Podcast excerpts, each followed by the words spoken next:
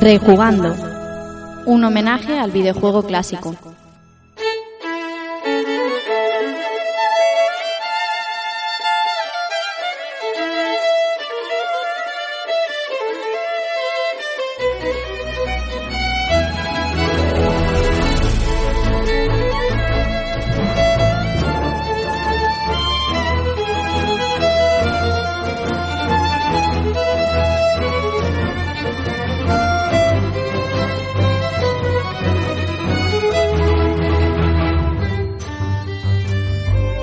Hola a todos, amigos y amigas. Sed bienvenidos a un nuevo episodio de Rejugando y recibid un saludo de quien os habla, Rafa Valencia.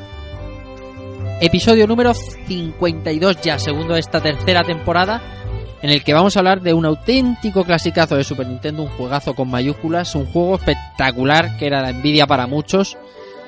Uno de los juegos techo de, la, de Super Nintendo, de esa maravillosa generación de 16 bits, y como siempre, pues con todos vuestros comentarios, vuestros recuerdos y, vuestras impresiones, que vamos a hablar de la compañía, de Rare en este caso, o Rare.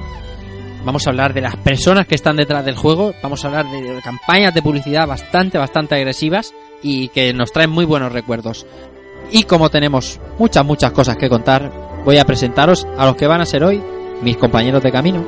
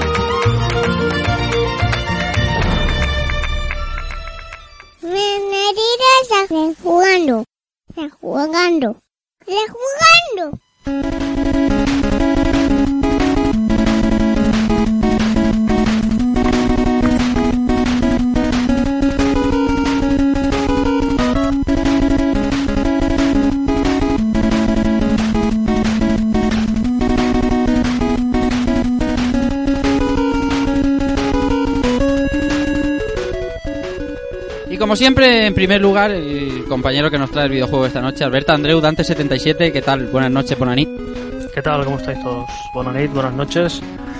Pues preparadito, preparadito ya para, para darle caña al mono y que, que me he tenido que ir a buscar ayuda afuera porque aquí entre tanto seguero era complicado hacer el programa, ¿eh? Pero bueno, espero que, espero que le guste a la gente, que salga bien y, y que pasemos un rato entretenido. Seguro que sí. Eh, Antonio Serrano, Keko, ¿qué tal? Buenas noches. Buenas noches, Rafa. ¿Cómo vas? y audiencia. ¿Qué tal? Muy bien, ¿y tú qué tal? Nada, aquí preparados ya, listo para romper tarima y como decía el Paco Pil, darle leña al mono que es de goma. Listo para romper tarima, eso, que- que- eso lo dice el que cantó lo de Cristiano Ronaldo, ¿no? Ya ves, tío. Ah, amigo. Amigo, amigo ahí, Kevin Rondán. KR, tío. Muy bien, José Manuel Cristóbal, ¿qué tal, José? Pues muy bien, pero sin ninguna referencia rara musical chusquera, ¿eh? De esas chungas. No, no, Keko, Keko tiene un tiene un nivel. A, a mí me ha destrozado la vida. El último Galvaria Studio, para los que lo hayan escuchado, es que me destrozó la vida. Me puso Desafíame de Ríos de Gloria y me ha destrozado la vida. Es que no es para menos, tío. Yo con el Paco Pil in the house ya morí. sí, señor. Dice- Dicen que el cerebro es selectivo, pero hay cosas que jamás se olvidan, tío. Entonces, Bueno, José, ¿y estos 15 días bien? Bien, bien, muy bien. Sí, un poco cargaditos de agua por aquí últimamente. Sí, ¿no? Sí, un poco, un poco demasiado. Pero bueno, todo, todo pasa. Al final, todo vuelve a su cauce, nunca mejor dicho. Bien, hasta aquí los habituales. Bueno, a lo largo del programa quizás se pueda incorporar Igone Martínez y, José Villanueva Villa, que están en, líos cada uno respectivamente, pero tenemos con nosotros un invitado que posiblemente sea el, más difícil de la podcastfera. Lo tuvimos aquí allá por el programa 3, que estuvimos aquí Keiko y yo en soledad con él y con, con Evil Ryu hablando de Dragon Ball. eh, Jordi Dorce, Cerosid, amigo del Pool Podcast Pulpo Frito, ¿qué tal? Muy buenas noches, tío. Muy buenas, muy buenas. No, haciendo referencia a esa Dragon, a ese Dragon Ball, soy como la Dragon Ball, ¿no? Tras un año se, Se separan. se, se- se activan. Hostia, y pero es que una- esto- un año más para, para juntarlas, ¿no? Pero que de esto hace dos ya, ¿sabes? Por eso, por eso digo, un año para que se activen y un año más para encontrarlas, coño, no la van a encontrar el mismo día. bueno, y, vos- y tú cómo vas, bien, ¿no? Entonces... Bien, nada, aquí con poco tiempo, un poco jodido de salud, bueno, garganta y eso, pero bueno, aquí estamos para, para hablar un poquillo de, de Cranky Kong ahí a tope. Pues sí, bueno, ya que estamos todos presentados, vamos a empezar a hablar del juego, que es a lo que hemos venido esta noche.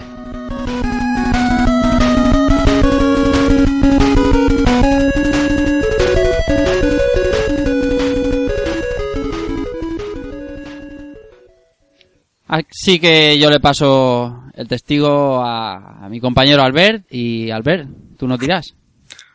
Pues nada, pues hoy os traigo aquí un título que en su época, pues, en su época nos hizo flipar a todos, un poquito con sus gráficos 3D. Un título que aparte de alardear de potencia gráfica también demostró que jugablemente era una maravilla. Que tenía plataformas con saltos ajustados, personajes carismáticos, fases repletas de secretos, un montón de objetos para recoger. Vaya, que tenía, que tenía de todo. Hoy rejugamos Donkey Kong Country.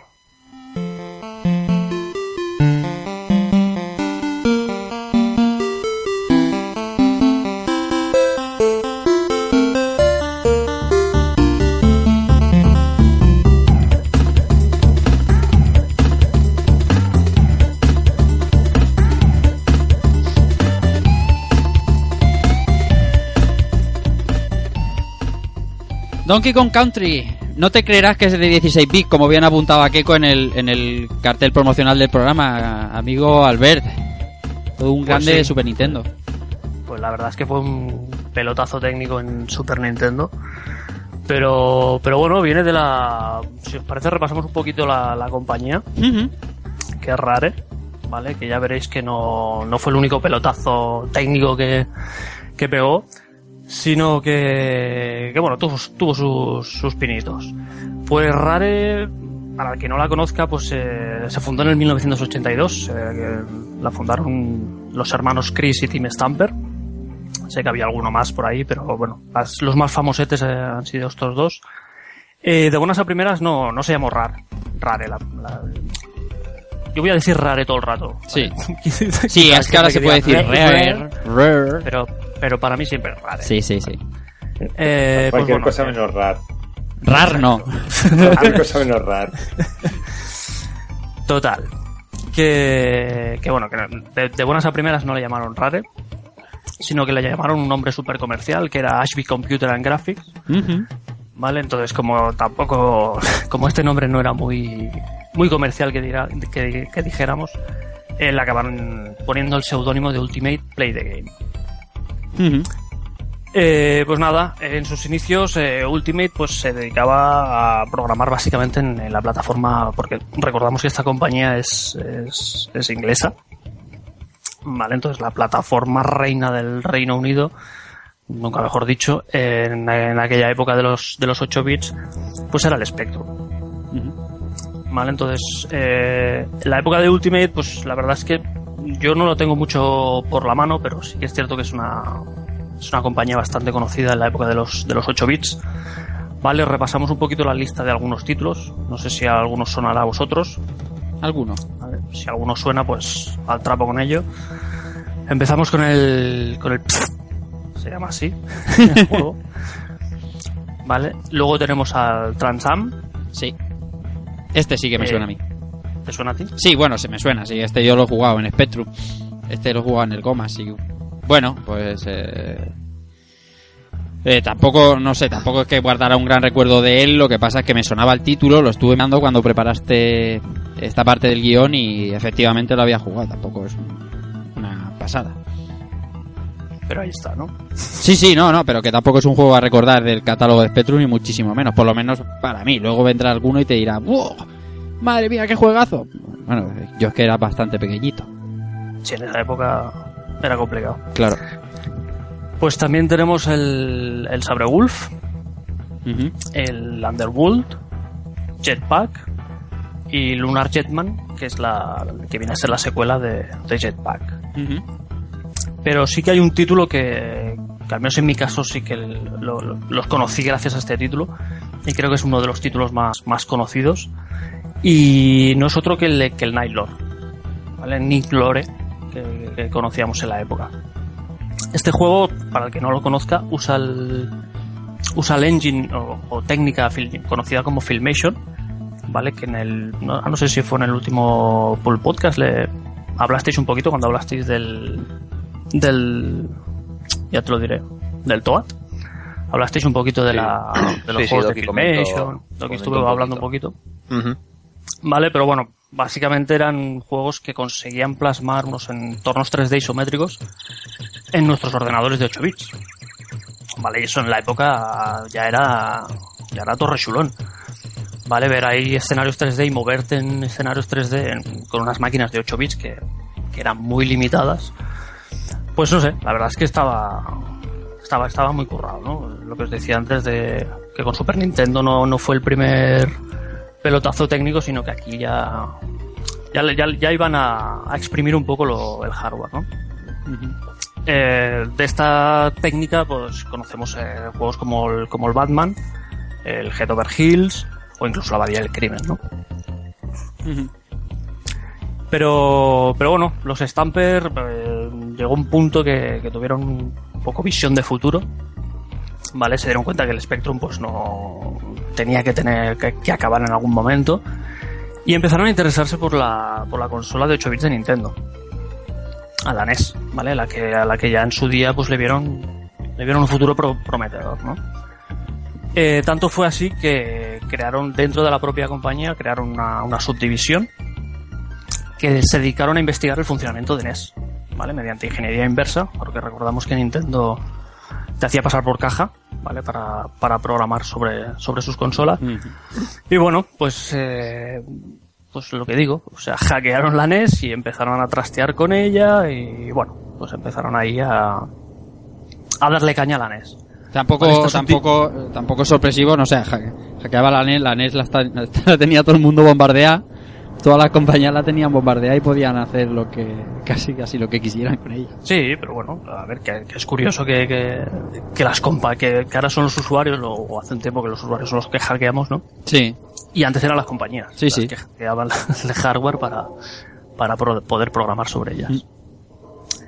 Pues a esta subdivisión, eh, pues la llamaron Rare. Eh, entonces en el 1985 venden, venden Ultimate Play, se lo venden a, a Usgol. Vale, entonces eh, los Stamper pues se cargan con unas cuantas demos de esta que habían que se, habían currado en la NES. Vale, se van para Nintendo Japón, se sientan ahí y les muestran lo que pueden hacer con, con la NES a los a los señores de Nintendo. Vale, entonces yo creo que aquí Nintendo ya se quedó súper flasheada, ¿vale? Que tomaron una, de- yo creo una de las decisiones más raras que podían tomar. Y no fue otra que la de permitir a Rare eh, publicar tantos juegos como quisiera. O sea, saltándose el, el conocido Seal of Approval de Nintendo. Vale, pues a Rare dijeron, "Tst, vía libre, manga ancha. manga ancha. Sí, Pero tú piensas que, que, que ahí Yamaguchi tuvo, tuvo que ver algo, ¿sabes? En esa gente, porque luego, luego supongo que lo comentarás, pero ya le- es lo que tú dices, ¿no? Le dio carta blanca para, para tirar adelante. Claro, que se te presenta ahí una compañía europea eh, con, con su par de cartuchos con demos y, y- y no sé, supongo que vieron vieron material potencial para, para darles para eso, para darles la, la manga ancha, ¿no? Entonces, no sé. O sea, pero yo me pregunto, lo primero de todo, ¿cómo, se, o sea, ¿cómo coge una compañía europea y es capaz de llegar hasta Nintendo a hacer una presentación de demos de juegos hackeando su propia consola? Y que Nintendo les haga caso y, y- y- y les preste atención y les dé la oportunidad de enseñárselo. Ah, ah, yo estoy ahí Sí. un poco con lo que dice Jordi, o sea, algo de mano tiene que tener ya, no sé si antes, o un mega contacto, o alguna historia extraña tiene que haber detrás, porque O, o una manera de entrar en Europa, no sé. Sí, también hay que tener en cuenta que, que- quizás se ve todo ahora de un lado muy romántico, ¿no? Pero antes antes todo era muy así, ¿no? La gente le echaba, le echaba morro y acababa entrando en grandes compañías habiendo hecho, pues eso, hackeando un cacharro por aquí, haciendo otra cosa por allí. Sí, pero la cuando no estaba dificultad de ponerte delante, la, la dificultad de ponerte delante del, de un presidente o de alguien con potencial dentro de esa compañía, Y- enseñarle lo que has hecho, ojo. Y Sí, cerradísimo en, como, en como- 1985 no era muy complicado a presentarte en las oficinas de Nintendo y conseguir una, una, una audiencia o lo que o como quieran llamarlo. Ujú. ¿Sabes? Una, una prueba enseñando algún producto, algo, no sé. Yo creo que ahora, ahora supongo que debe ser complicado, pero en aquel momento no creo que fuera tan difícil. No sé, Tampoco eran tan grandes, tampoco eran. Tampoco creo que hablara directamente con Yamauchi el primer día, o sea. No, no, no. Lo cogieron por la puerta según entraba. En, en los lavabos. Sí. Yo cuando fui a Nintendo no me dejaron ni entrar ni a, a nada, o sea, a mí. Ni a mear. La, ga- la garita le dije, digo, ¿se puede entrar a visitar? Y dice, nine, nine. me hicieron así fuera, la aspa. fuera, gallín. Me hicieron la, la aspa con las manos y Sí, pa' sí. fuera. O sea, que- Pero bueno, supongo que eran otras, eran otras épocas. Pues sí. Pues nada, lo que hemos dicho, esto le da una barra libre a, a Rare y produce unos 60 juegos para NES, NES y Game Boy en, 5 años, más aparte los de Mega Drive, Game Gear, ¿vale? O sea, S- no 60 era- juegos. El límite, ahora hablo de memoria, el límite del Seal of Approval eran, ¿Dos o tres por año? eran dos, dos o tres por año, sí. Iba a decir dos, pero sí que es posible que tres. Que, ha- que había que había compañías que creaban subdivisiones para, para Sí, publicar. para, para poder sacar más juegos. Sí, sí. Pues estos sacaron 60 en 5. Madre mía. Madre mía. Y vaya y hay algún titulazo entre eso- en esos cinco años que alucina. Sí, sí, luego si queréis le, le pegamos un repaso a algunos y... Pues, eh, pues todos estos juegos que, que llegaron a sacar, eh, la verdad es que les ayudaron a llenar las arcas bastante. O sea, Rare ahí ganó, ganó su pastuqui buena y, cono- y empezó pues, eh, a conocer el, el tema del hardware y el funcionamiento de, de Nintendo. Porque de- Nintendo tampoco debe ser una empresa fácil para trabajar. ¿Vale? ¿Queréis que repasemos un poco los, los juegos de, de NES? Sí, sí, por, Dale, por- dale, dale. claro, claro. eh, los que Sí, queráis. sí.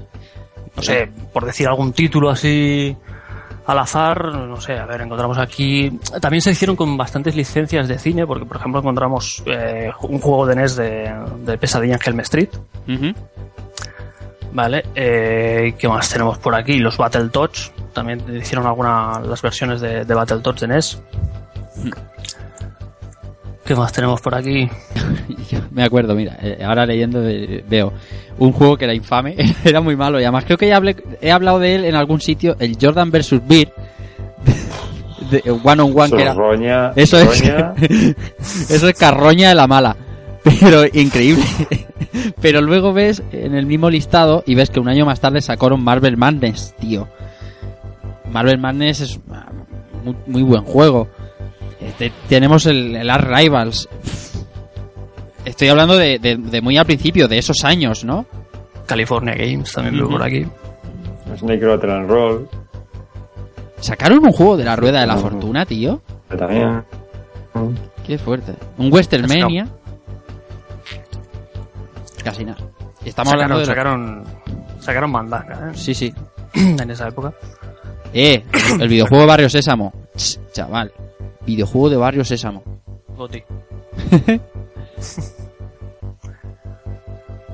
bueno, pues, eh, pues lo dicho, ¿vale? Se, hicieron, llenaron las arcas de, de pasta con los juegos de, de NES Game Boy. ¿Vale? Entonces, eh, Nintendo, como es lógico, pues empieza ya a preparar el nuevo hardware. Y Rare pues tiene que innovar un poco. O sea, Rare se había acomodado en- con la NES y decide pues innovar. Vale, entonces, esas ganancias que, que obtuvo con, con- en la época de NES, pues las decide invertir en, en una estación Silicon Graphics. ¿Vale? Que por esa época, ya solo la palabra Silicon Graphics ya era, era calidad, calidad 3D, era potencia 3D. O sea, al menos yo es el recuerdo que tengo de, de, de esa época, ¿no? Escuchar Hombre, Silicon piensa- Graphics. Piensa que, que Silicon Graphics en esa época estaba metida en todo. O sea, aquí estamos hablando Es que- de, de los efectos especiales de Terminator Exacto. 2, Jurassic Park. Estamos hablando de cosas que, que en esa época lo que no era Silicon Graphics eh, no, no valía. Correcto, Y hay, hay, un- hay una curiosidad muy, muy buena que, que tiene esto. y Es que, es que para, para instalar la estación esta de Silicon Graphics, se ve que la, la, tenían una- un consumo tan animal que tuvieron que, que contratar más potencia y tuvieron que adaptar el edificio para poder para poder funcionar, ¿sabes? Para poder hacer rodar a la máquina, Qué ¿sabes? fuerte. No, no, es que eran, eran máquinas, bueno, supongo que eran máquinas brutales, porque digo, para hacer lo que, lo que hacían y la propaganda que les daban, pues era, tenía que serlo. Eh, pues empezar, eh, empiezan a hacer pruebas ya con, con las máquinas de, Silicon Graphics y obtienen las primeras pruebas de, de pre- pre-renderización de, de, de- de- de juegos. Vale, esto deja a Nintendo bastante sorprendida. Vale, y durante esa época pues ya Nintendo compra eh, parte de las, de las acciones de Rare. Vale, entonces 49% creo que era. 49% correcto. O sea, no. Y entonces deciden, eh, bueno, les comentan a Rare que, que cojan un personaje de su catálogo y hagan su próximo, el próximo videojuego de ese personaje eh, con los efectos prerenderizados, con los modelos prerenderizados. ¿Qué personajes escogen los stampers? Pues podrían haber cogido un Mario, podrían haber cogido un Zelda, incluso el Kid Icarus, ¿vale? Pero al final cogen el Donkey Kong. Ten, Eh, ten- perdona, te corte. Ten, en cuenta una cosa ahí. o sea, eh, te estás dando cuenta que ahí eh, Nintendo está dando eh, una, una mano, o sea, una está tendiendo la mano a decir, coge una, una de mis de, de mis personajes más conocidos y hace un juego fuera de Japón, que en esa época, ojo, o sea, esto me parece que creo que esta era la primera vez. Sí, sí, es que es lo que dices, o sea, una, una empresa europea cogiendo una, una, una IP japonesa, de la todos conocemos que los japoneses y, y sobre todo Nintendo con sus, bueno, que con sus, con sus, con sus licencias había hecho alguna que otra barbaridad, porque hay una película por ahí de Super Mario y juegos de Mario que, que son un poco infames. Pero bueno, que, que, que- que- era complicado que una empresa europea llegar a hacerse con un personaje tan mítico como, como era Donkey Kong. O sea, el famoso Donkey Kong del, de, de los 80. Bueno, estoy viendo, estoy viendo por aquí que el- la fecha de lanzamiento de uno de los, al menos uno de los dos celdas de CDI es del 93. Ujú. Claro. Así que, bueno, Claro, esos fueron, esos fueron por las movidas con el CD-ROM y licencias por ahí perdidas entre medias y aprovecharon igual que con el Mario aquel sí, sí. de, de CDI. Eso fue- vino todo por el mismo, por lo mismo. O sea que Claro. el CDI fue bastante oscuro. Todo eso. Sí, Sí. se queda a, medias, a medio camino y los otros aprovecharon pues, el, que tenían las licencias, que tenían un pequeño permiso y, y se saltaron la licencia por toda la cara. Y sacaron esas dos ponzoñas. Mucho menos placentero para Nintendo estos dos ejemplos. Sí, sí, Desde tanto. luego. A mí me parece que tuvieron que tragarse el orgullo, pero a base de bien. Es que creo que el contrato fue bastante... Haced lo que queráis. Pero bueno. Pues este primer... Pues este, el, Donkey Kong Country, eh, se convierte en el primer Donkey Kong desarrollado por una compañía no japonesa, sin las influencias de Miyamoto, que ya rajó en su día... Sé que hay una rajada famosa de, de Miyamoto, ¿vale? Que luego se, bueno, la- se retractó. Pero, pero sí, sí, ya rajó, ya rajó en su día. Del rollo Sí, de que no podía ser. dijo que, que la jugabilidad era, era, era penosa. Toma ya. Sí, que la jugabilidad era penosa, pero que, que si la vestías con buenos gráficos, no sé qué, iba un poquito por ahí el- la Sí. pedra. También Donkey Kong se convirtió en el primer juego con gráficos pre-renderizados en consola. Vale, por aquella época pues no era también era, tampoco era muy habitual ver dos personajes controlables en el mismo juego en un juego de plataformas. Así como comprenderéis, pues se convierte en un éxito rotundo, siendo el tercer juego más vendido de, de Super NES, después de Super Mario World y Mario All Stars, ¿vale? Que recordemos que los dos van en, en un bundle. Vale, y me parece que de venta de millones de unidades, no sé si Nueve, os creo que acordáis, andaban. 9 millones, ¿vale? Eh. tengo aquí el, el VG Chart, 9 millones de, de- de cartuchos de Donkey Kong Country. Que ahí es nada, ¿eh? Ya ves, para la época. Para la época. Increíble. Y nada, a partir de aquí pues ya vienen las secuelas, o sea, Rare se dedica ya al tema de las secuelas, los spin-offs de Donkey Kong y un montón de títulos de Rare que, de Rare que podrían pasar eh, por, rejugando tranquilamente. Tenemos Killer Instinct, GoldenEye, Banjo-Kazooie, Perfect Dark, Y el resto, pues ya sabéis, en el año 2000 Re- Rare pasa a, pasa a ser First Party de Microsoft, donde desarrolla el Perfect Dark Zero, el Viva Piñata, y cambia entre otros títulos.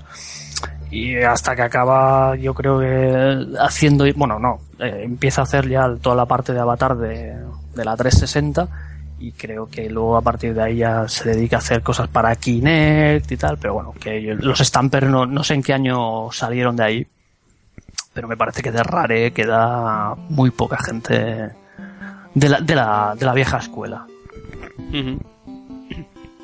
En el Yo año antes, 2000. antes de, que, de que avancemos ahí, me gustaría co- comentar un poquito el tema de, no sé si os acordaréis, sobre todo cuando empezaban a, a salir los primeros modelados de, de Donkey Kong y todo eso, el tema de, de la malla y todo eso. Sí.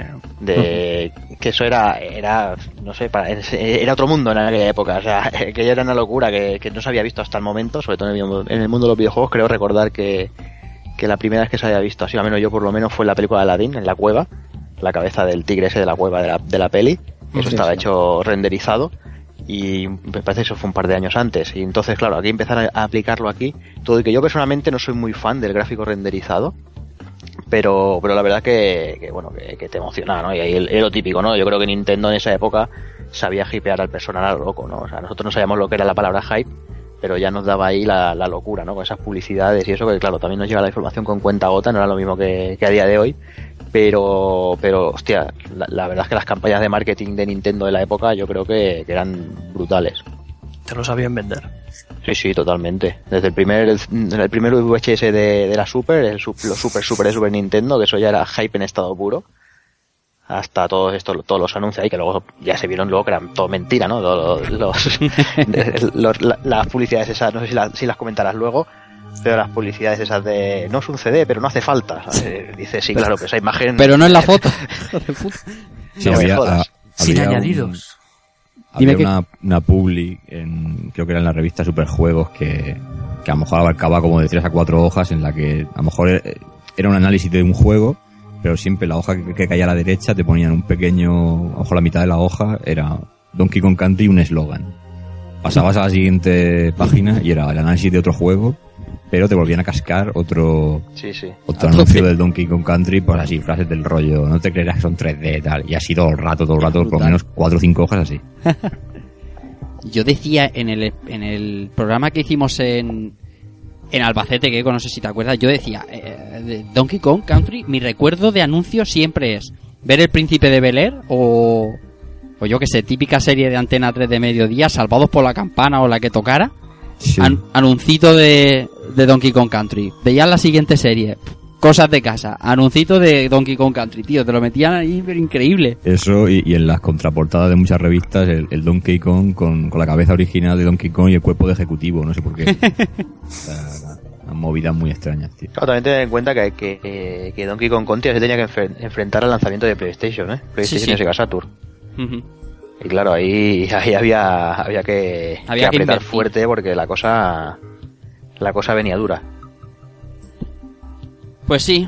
Bueno, y por terminar con lo de Rare, eh, reflexionaba yo diciendo, cuando leía ahora Albert, en el año 2000 es cuando pasa a ser de Microsoft, me parece, no sé, me, me parecía que había sido mucho mucho después, no sé. Yo 15 el cha- años ya, Es que hace ves. 15 años, ¿eh, Rafa? Sí, sí, sí, Hace sí. 15 años y no han hecho nada. sí, sí, por eso te digo, por eso, esa iba a ser la reflexión, de que yo, mi, mi cabeza, pues lo situaba en 2005 o así, no, no, hace 15 años, y han hecho los avatares de la 360. Yo no entiendo por qué, por Microsoft compró Rare para, para, bueno, Rare. Rare, la marca Rare, ¿no? Porque me extraña a mí que de los creativos de la, de la Rare clásica allí quede, quede Dios, ¿sabes?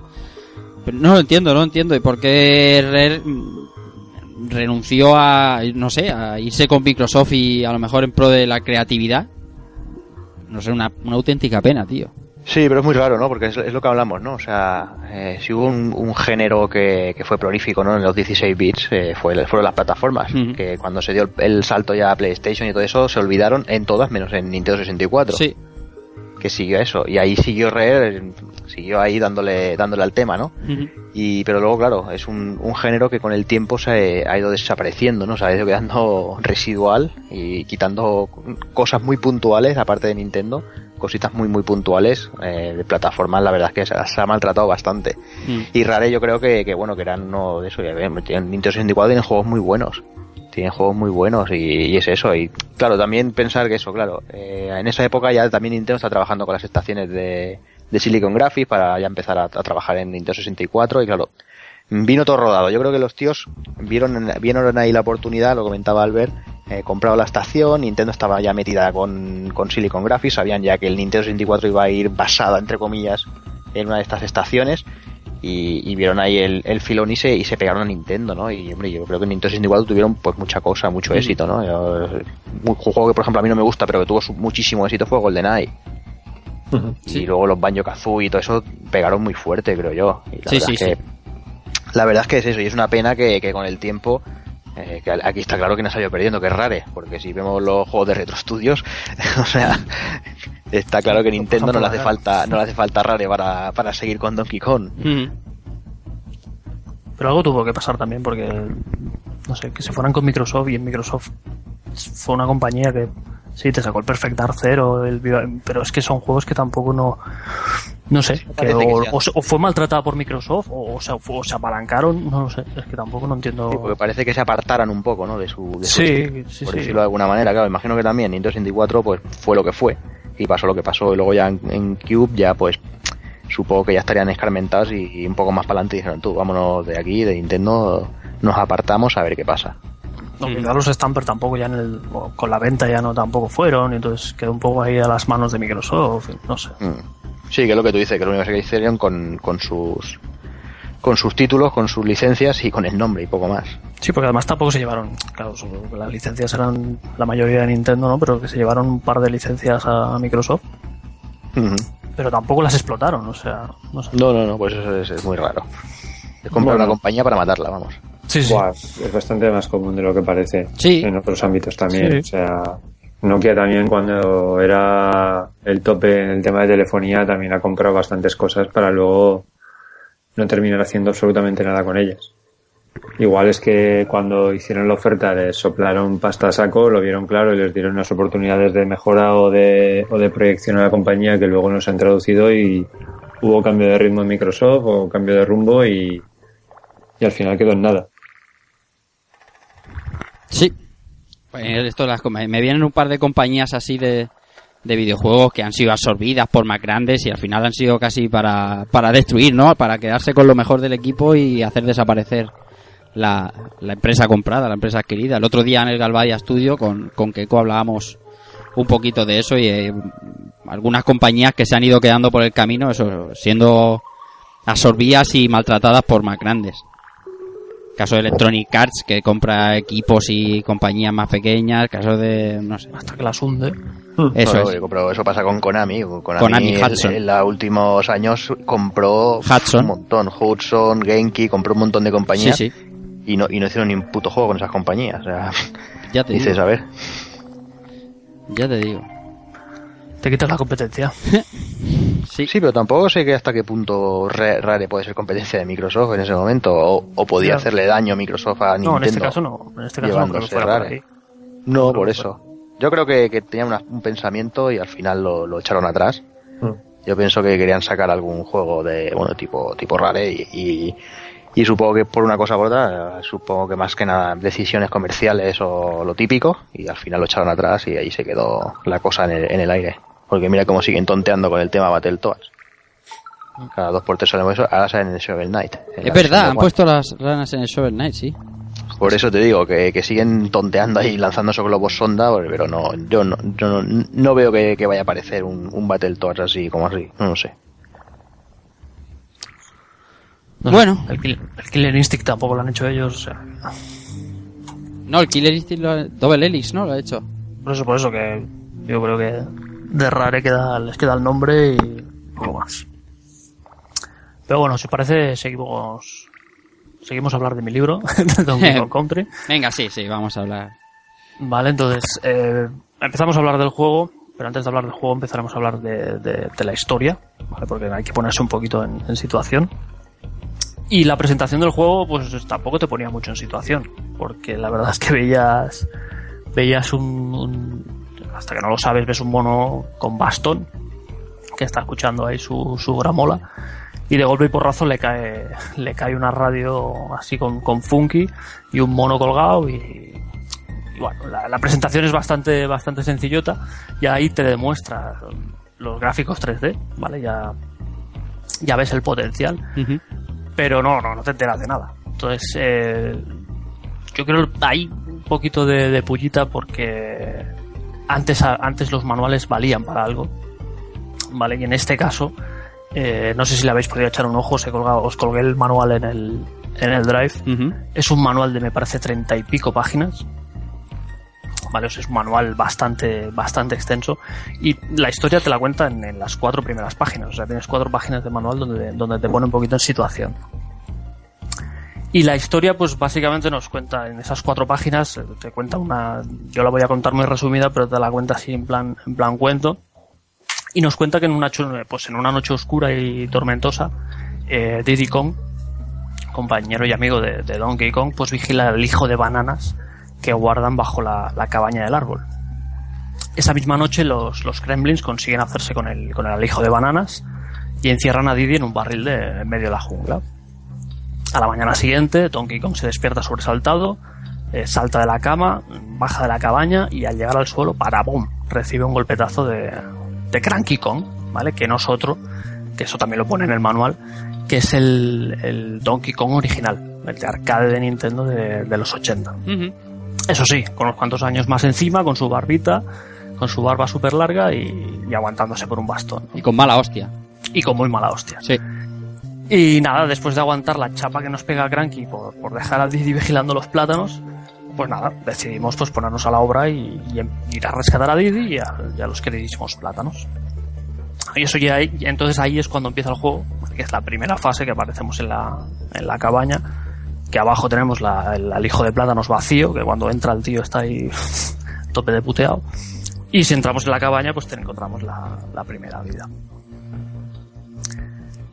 ¿Pero qué es Donkey Kong? Vale, ya sabemos la historia.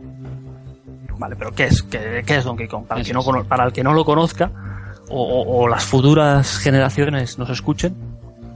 Vale, eh, Donkey Kong es un plataformas eh, al estilo Super Mario, son plataformas Nintendero.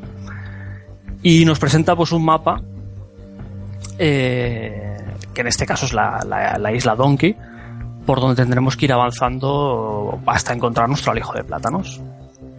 Al igual que en, que en- que en los juegos de Mario, eh, durante la fase iremos recogiendo unos plátanos, ¿vale? que al sumar 100 nos permitirán eh, conseguir, no- nos, darán una vida extra.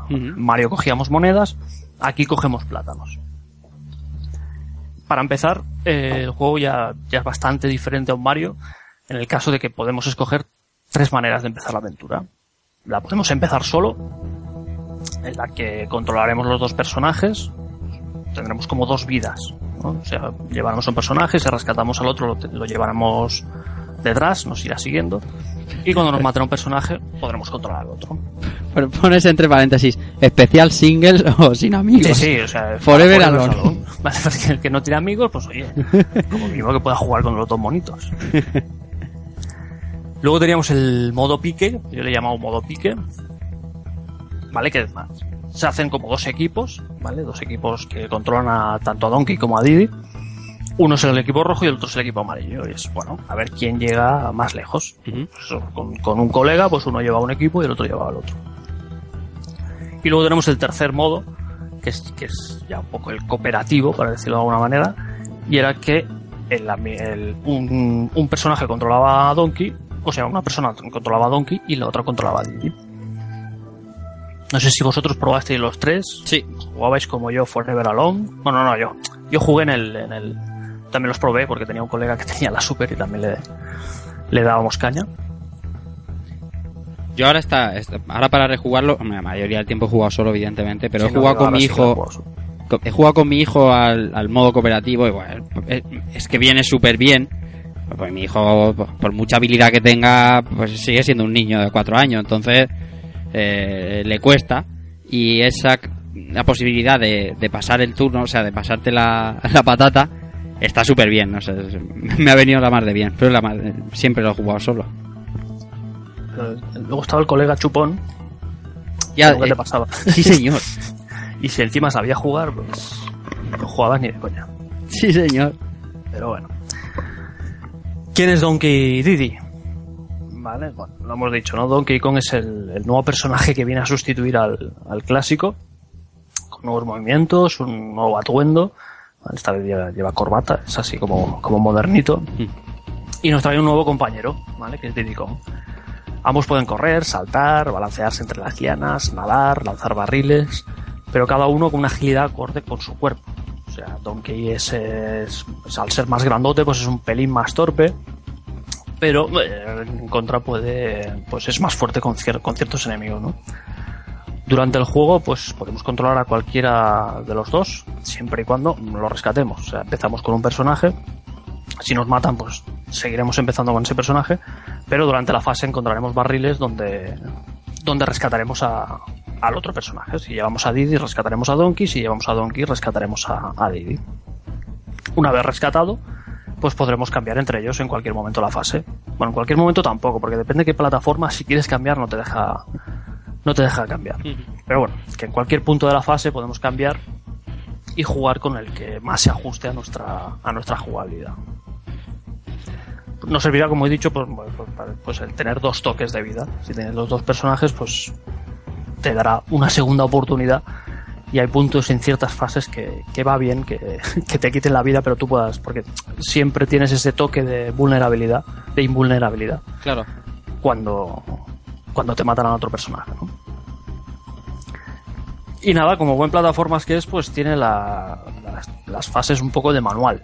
¿vale? Tenemos la- las fases normales, tenemos las fases de agua, la de nieve, las de fuego, entre comillas. ¿vale? No hay mucho fuego, pero sí que hay ciertos elementos de fuego. El juego se divide en total en seis, seis puntos de la isla, más el enemigo final. Y en cada punto de la isla nos encontramos pues, seis, entre 6 y 7 fases, eh, más un subboss.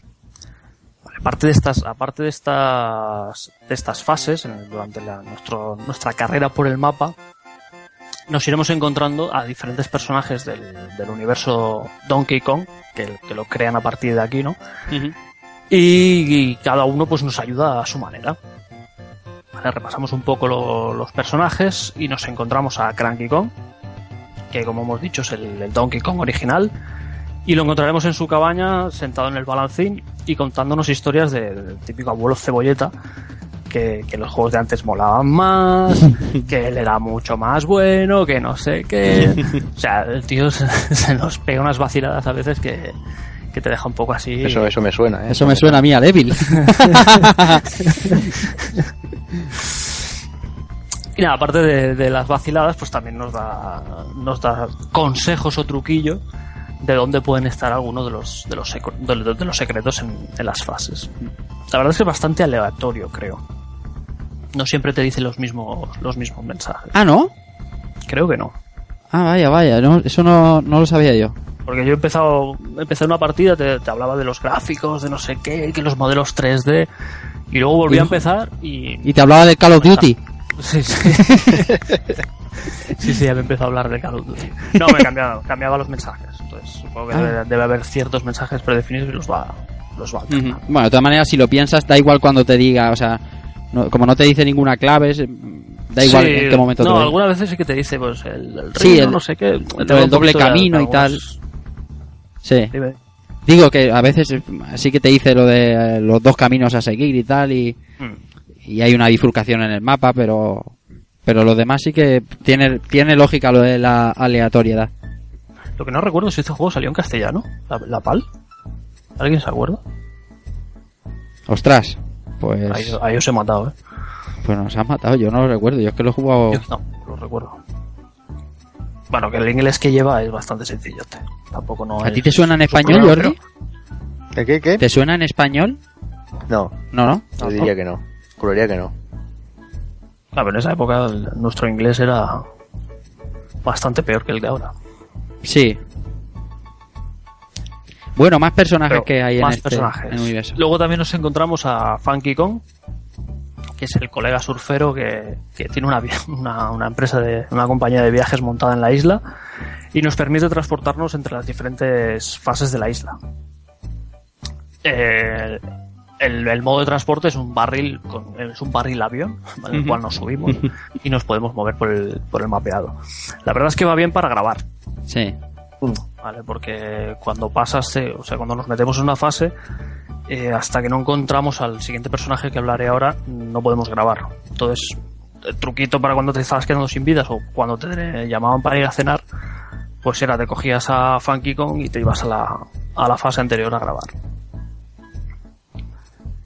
Como hemos dicho, para grabar eh, era necesario encontrarse a Candy Kong, que era la, la, la amiga de Donkey Kong, enfundada en su bañador rosa y eh, con sus leotardos y el, el característico lazo en la cabeza. Y Nos van diseño cada vez. chungo, ¿eh? ¿Eh? Sí, un diseño muy bastante- chungo, sea. Yo creo que es el peor de todos los que, los que hay en el juego. Y además tiene dos animaciones y es muy creepy. Está, está como cachas. Y no sé, no sé Es un cómo poco Sonia Monroy en gorila, tío. Un poco ahí. Dios. Ah. Y encima nos va lanzando besitos y bueno. Sí. Total. Ay, ay, cariño. Ay, amigo.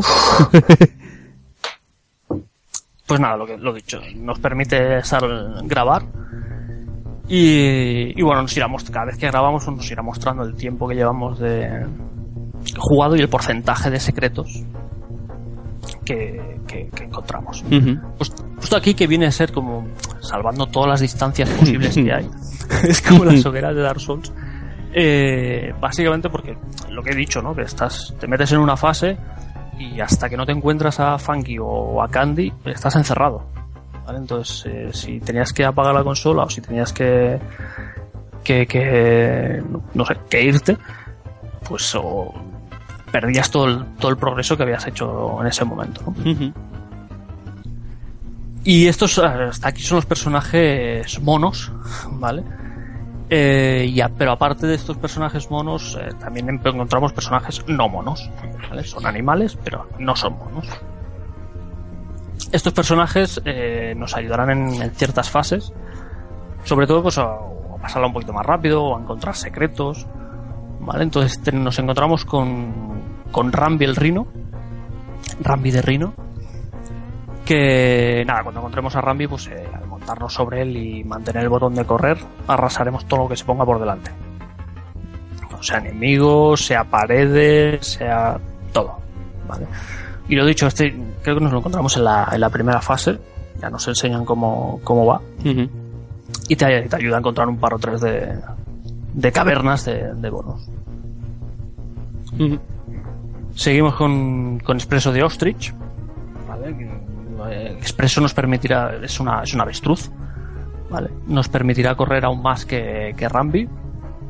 Y nos permite también aletear un poco. O sea, el- saltar y no mantenernos en el aire, pero sí, sí, mantenernos un poco y, y llegar a sitios más lejos que con Donkey o Didi no, no llegaríamos. Mm. Los enemigos pequeños lo- los podemos pasar sin, por debajo, o sea, nos pasan por debajo las piernas y no, no- y no nos dañan. Es un avestruz con bambas, ¿eh? Que se te ha olvidado Sí, el sí, detalle. no, sí, el, el detalle es eso, un avestruz con gamba, hay con bambas, eh, Sí, sí. es curioso. Luego tenemos a, a Engar de Swordfish, ¿vale? el pez espada, que este solo lo encontraremos en, en- en las fases de agua, y la verdad es que es el salvavidas un poco, ¿no? Cuando nos montamos en, en él, pues nos dará, al pulsar el, creo que es el botón de, ah, no sé si es el de salto o el, o el de correr, hace un impulso para adelante y todo lo que encuentra con, con la espada, pues se lo lleva. Pues la verdad es que para, para eliminar enemigos de agua, pues va bastante bien. Seguimos con, con Wiki the Frog, es una rana así también un poco cachonda, con, un, con una pigmentación verde y roja. Y esta pues nos da, da unos saltos eh, bastante grandes. Creo que es el personaje que, con el que más salta. Y puede saltar sobre cualquier enemigo. O sea, ah, sea lo que sea, lo mata con las patas. Incluso las abejas con pinchos. O sea, los enemigos más jodidos, la rana se los carga. Y por último tenemos el personaje que el pobrecito sale poco, ¿vale? Y no es controlable, que es Squax de, de Parrot. Es un lorito que lleva una linterna en, en las patas y cuando lo rescatamos pues nos, nos ilumina, nos ilumina el, el- el camino. Creo que solo aparece en una fase y, y tiene, un de- tiene un efecto de luz que la verdad es que para ser de la época Buah. estaba muy currado. ¿vale? Porque incluso cuando, cuando giramos el personaje, que gira la linterna y te da como si deja un flash en la cara. Sí, sí, te ciega, eso es te espectacular. ciega. O sea, te hace, te hace el, el efecto este de ponerte la pantalla en blanco, no sé cómo lo hace, pero pone la pantalla en blanco y es como si te cegara, ¿no? Sí, sí. Está, está muy currado el efecto de luz. Te ponen ahí en un par de frames en blanco, que es una tontería, ¿no? Pero, Sí, sí, pero te da la te sensación de que, efecto- de que, joder, de que te ha cegado a ti. o sea, es- eso estaba guay y sigue molando eso. Sí, sí. Bueno, pues hasta aquí los personajes, ¿no? Los que nos van a ayudar en la, en la aventura, de una u otra manera, pero vamos a hablar de fase, vamos a hablar de por qué mundo, nos, por qué pantalla nos vamos a, a mover en este Donkey Kong Country. Pues sí, yo lo- os las voy a resumir un poco, pero aquí cada uno que, que suelte sus, sus anécdotas o sus, sus putadas, Hmm. ¿vale? que cada uno se explaye. A ver, empezaríamos con la... No voy a ir fase por... O sea, voy, a, voy a repasar un poco la- lo- los seis puntos del mundo, pero no voy a, intro- no voy a meterme en cada fase a explicarla porque es- sería esto un, un tocho. Sí. Y empezamos con el Congo Jungle, ¿vale? Que son las primeras fases de, de- de- de jungla, son las fáciles, son las, las fases más fáciles. En estas fases nos enseñan las, las mecánicas de juego, para que nos vayamos ahí acostumbrando un poco a cómo se juega esto. Van muy bien para conseguir vidas. Bueno, Vamos avanzando, podemos volver aquí para, para hacernos con unas cuantas vidas. Y hay unos efectos, y aquí ya vemos la, un poquito, el- aparte de los modelos 3D y, y los escenarios y todo, ya vemos aquí efecto, efectos guapos, ¿vale? Como en el del primer, la primera fase, que empieza de día y, y la acabas de noche. Empieza la segunda con lluvia, o sea, aquí ya, ya, ya empezamos, ya nos, ya nos mostraban los efectos que podía hacer el juego. También nos encontramos por primera vez con la, con la fase de, de agua. Aquí también tomamos contacto. Y tenemos eh, otro contacto que es con, con las fases de, locura de barriles. ¿Vale? Son, estas son estas fases en las que vamos saltando. Nos montamos en barriles y o los lanzamos nosotros con el botón de salto o automáticamente no- nos lanzan los barriles. Estas son bastante asequibles. Pero bueno, ya vemos un poco la mecánica de, la mecánica de barriles. Y el subboss o el enemigo de, de final de fase eh, nos encontramos con, con Very Nau- Naughty, ¿vale? Que es un castor. La verdad que hay que decir, hay que, decir que los, los enemigos, no sé si vosotros, supongo que también, que los enemigos de final de fase son bastante fáciles Buah. en comparación con las fases. ¿vale? Entonces, sí, es están ahí, pero la verdad es que no, no tienen muchas muchas mecánicas y son bastante sencillotes. Es el clásico, para acabar con ellos son los clásicos tres o cuatro saltos sobre ellos y, y te, los, te los ventilas bastante rápido y fácil. Los bosses en general son un, son, son lamentables. Hasta el jefe final es lamentable. Pero bueno, el, el jefe final aún te plantea un poquito de, de por saco, pero, pero poco, pero poco. Poco. Pues bueno, primer, primer mundo, bien, mostrándote de lo que va a ser capaz el juego, aunque luego mejora bastante, pero bueno, es un poco paseo, pues un poco, es facilón, ¿no? Pues es, es la típica primera fase, pero aquí enseñándote, pues eso, los efectos que son capaces de lograr, los filtros, eh, no sé, muy bien. Sí, yo creo que aquí, aquí ya te empiezan a mostrar eh, el- cómo va a funcionar, ¿no? Que tú dices. El tema de los, de, de las vidas con los globos, que tienes que rodar por el aire y saltar y saltando de, de palmera en palmera para coger globos que no llegas normalmente y todo esto. Además, eh, lo que decimos, ¿no? Ya, ya te, te meten por la vista con esos efectillos, con ese escena renderizada, con esa jungla tan bien hecha, tan, tan, tan resultona, ¿no? Podríamos decirlo. Y parafraseándole aquí al amigo Doki, tan llenos de vida. Sí, señor. Que, que, tan- que tanto le gustan a él, ¿no? Ahí viendo cómo se mueven las palmeras y todo eso, la verdad es que, que, que para la época no, no era algo muy común. Sí que ya se habían visto cosas, pero era muy común un, o sea, globalmente un, un producto así. Sí, porque incluso hay mariposillas por ahí que, que se van Sí. moviendo, o sea, es... Sí, sí, los escenarios son, están muy currados también. Sí, y, y luego está el primer escenario de agua que ya directamente se te caen los huevos al suelo. Así de Por la, sencillo. por, la, por la música. La música, Eso, eso. eh, el efecto, el efecto del agua como si te estuviera moviendo ahí en, en una, como si fuera un filtro por delante de lo que estás viendo, que te hace ahí como unas ondas, eh, profundidad y, y eso que son fases que realmente el escenario es tremendamente sencillo, pero sencillo en cuanto a concepción, ¿eh? no, no que sean fáciles, ojo. Eh, es que es una pasada. A mí las fases de agua de este juego me, me, tienen alucinado desde siempre, macho.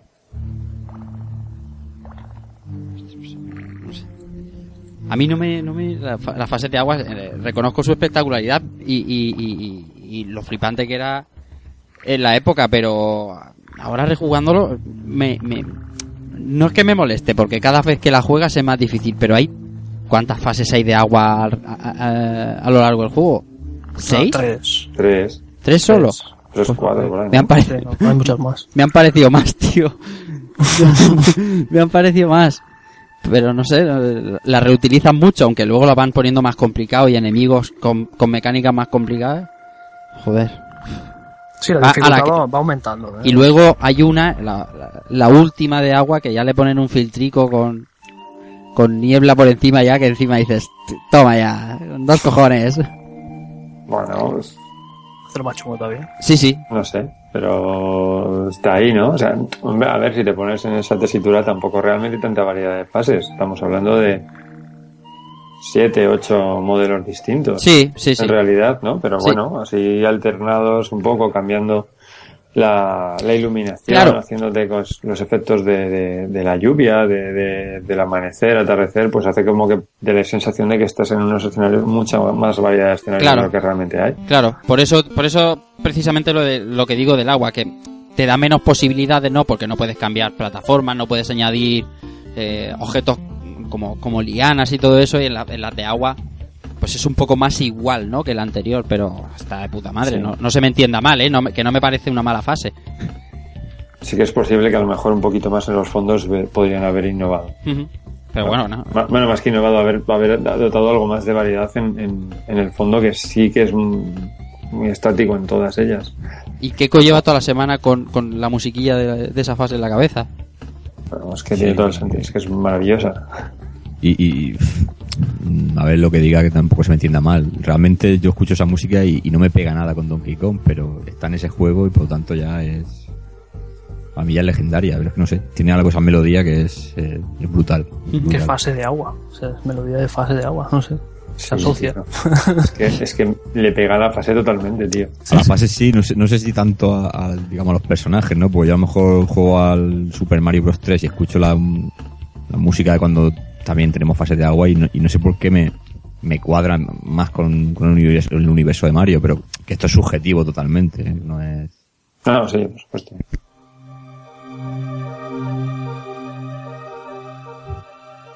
Pues seguimos nuestra aventura y una vez ya pasamos el Congo Jungle, nos encontramos con las Monkey Mines.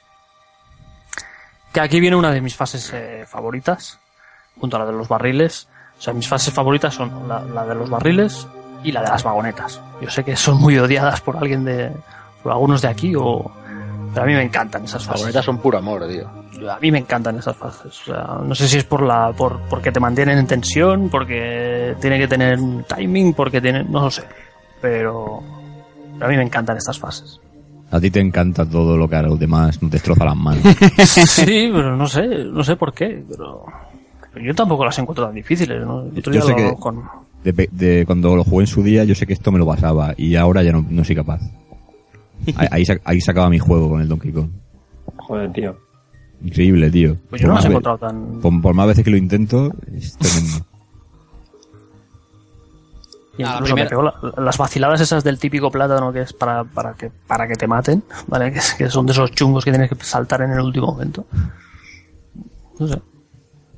Pero eso ya lo, veníamos entrenados del Toki, estaba, estaba mamado eso ya. ¿verdad? que es el segundo mono que pasa por, por rejugando.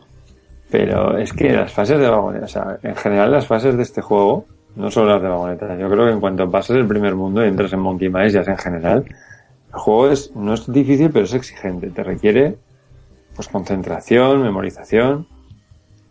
Porque al final tú te pasas en una fase de vagoneta y tienes que saber todo lo que va viniendo. ¿Y qué es lo que ocurre? Que en cuanto pasas, consigues pasar el obstáculo que te ha estado jodiendo, el siguiente te lo pegas otra vez porque no lo esperabas. Y al final es, Lo estás celebrando, lo estás celebrando y te comes, te comes la siguiente. Sobre todo la parte, el, la ves llegar el cartelcito, ves llegar el cartelcito de que vas, vas a llegar al final y dices, va, ya está, boom, hostión. Te viene un cabrón con una vagoneta y te la comes de frente. Y dices, la madre que me parió otra vez a empezar. Eso del cartelcito pasa en más de una fase, ¿eh? que ves el cartelcito y dices, ya llego, ya llego, ya llego, ¡pum! Pero son, o sea, te mantienen despierto. Joder, a mí me pasaba esta semana. Yo el lunes me puse a jugar un rato, que tenía un rato por la noche, y me puse a jugar, se me ocurrió, llevar un sueño de la hostia. Me pongo a jugar a The Wolf Among Us. Me quedé sobado. Pero literalmente, sobado delante de la consola. O sea, Pero, Don- pero Donkey te mantiene despierto. Porque no te puedes, des- porque no te pierdes la concentración nunca. Estás todo el rato con todos los sentidos, pues, las manos engarrotadas en el mando, pendiente, pendiente, porque es que si no te vas a tomar por culo. También es cierto que entras en otro tipo de, de- de situaciones con este juego, es que entras en momen- momentos de frustración. Bueno, más que de frustración, de que no vas a pasártelo ni de puta coña. O sea, te, te va a ese momento en el que ya dices, o sea, cada vez vas haciendo menos trozo. Vas, si, si te pasas cinco, cinco obstáculos, llegas a un punto en el que ya no te pasas, te pasas cuatro, tres, o te mata el primero. Llegas a un punto en el que ya estás de, "Ah, venga, venga, que te den por culo. cosa, venga, que sí. La confianza. eh, Lo, lo repites tantas veces que dices, va, esto ya... Pero es lo que dices, vas tirando para, vas tirando para atrás. Yo nada más que estoy, estoy pensando solo en Battletoads, ¿sabes? En las fases de Battletoads me cago en la puta. Pero bueno, son de esos juegos que cuando, cuando entras en esa barrena, apagas la consola, te vas, o te estás un rato, o al día siguiente lo vuelves a probar y lo haces bastante mejor. Ah, Si tú estuvieras en otro tipo de juego dirías, me voy a buscar la solución. No, ¿qué coño la solución? Es que eres un manco, tío. Que tienes que no. hacerlo mejor, punto. Ya está. es que no hay Aquí, más. aquí no hay gameplay que puedas ver para ver cómo... Bueno, sí, para saltarte alguna cosilla, pero... Sí, bueno, pues como el, Pero que, se trata de habilidad. como el que compartió ayer de las vidas para conseguir 99 vidas, eh, Fran, Hmm. de saltar con el Didi encima de uno de los tíos estos de casco. Yo no he sabido hacerlo. O sea, yo lo veo el, el, el trocito este de vídeo y venga, la primera, ¡pum! Y empieza a subir el contador de vidas hasta los 99, saltándolo en la cabeza. Yo lo intenté, no sé, 10 veces, me mató todas. Digo, digo, digo, pero ¿qué estoy haciendo mal? Digo, si me pongo en el sitio, salto y, y a mí me matan y ahí no. Así que, bueno, voy a, voy a seguir jugando y que, que es igual. Ya está. Habilidad. Esto se trata de habilidad. Bueno, Albert, seguimos en Monkey Minds. Sí, pues en Monkey Minds, aparte de esta, de la fase de la vagoneta, nos encontraremos, la mayoría de fases transcurren en cuevas, con las lianas, hemos hablado un poquito de, de sabéis nombrar las lianas. También encontramos la fase de, de templos, encontraremos la fase de- del stop and go, ¿vale? Que esta también puede dar un poquito por saco. Hostia, Que qué la- puta es esa fase, tío. que la fase, la fase, Puta, El final de fase, qué cabrón. Así que es bastante rápido. Sí, sí, que tienes que ir empalmando los, los, los barriles para, para que no se despierten. El, bueno, básicamente se trata de, de, de unos, inter- de unos barriles de que los puedes cambiar de posición, pues pueden, pueden estar en stop o en go. ¿Vale? Cuando están en stop hay unos, unos enemigos que son unas piedras, ¿vale? Entonces en, en stop se quedan en forma piedra y cuando el barril está en go, pues son unos kremlins que van, van bastante deprisa contra ti. Entonces, por mucho que lo pongas stop es un tiempo. O sea, no hay, no, o sea que yo lo pongo en stop y me, me regodeo y voy y hago lo que quiero, sino que tienen un, un temporizador y cambian a go. O sea que si te, te, te emparras un poquito, pues los enemigos se despiertan y van a por ti. Entonces, lo que dice José, la parte final, pues es empalmar eh, barriles para que no se despierten. Creo que incluso hay, hay neumáticos para saltar para que. O sea, Sí. hay barriles que no llegas saltando, sino que tienes que empalmar con algún neumático para poder llegar a.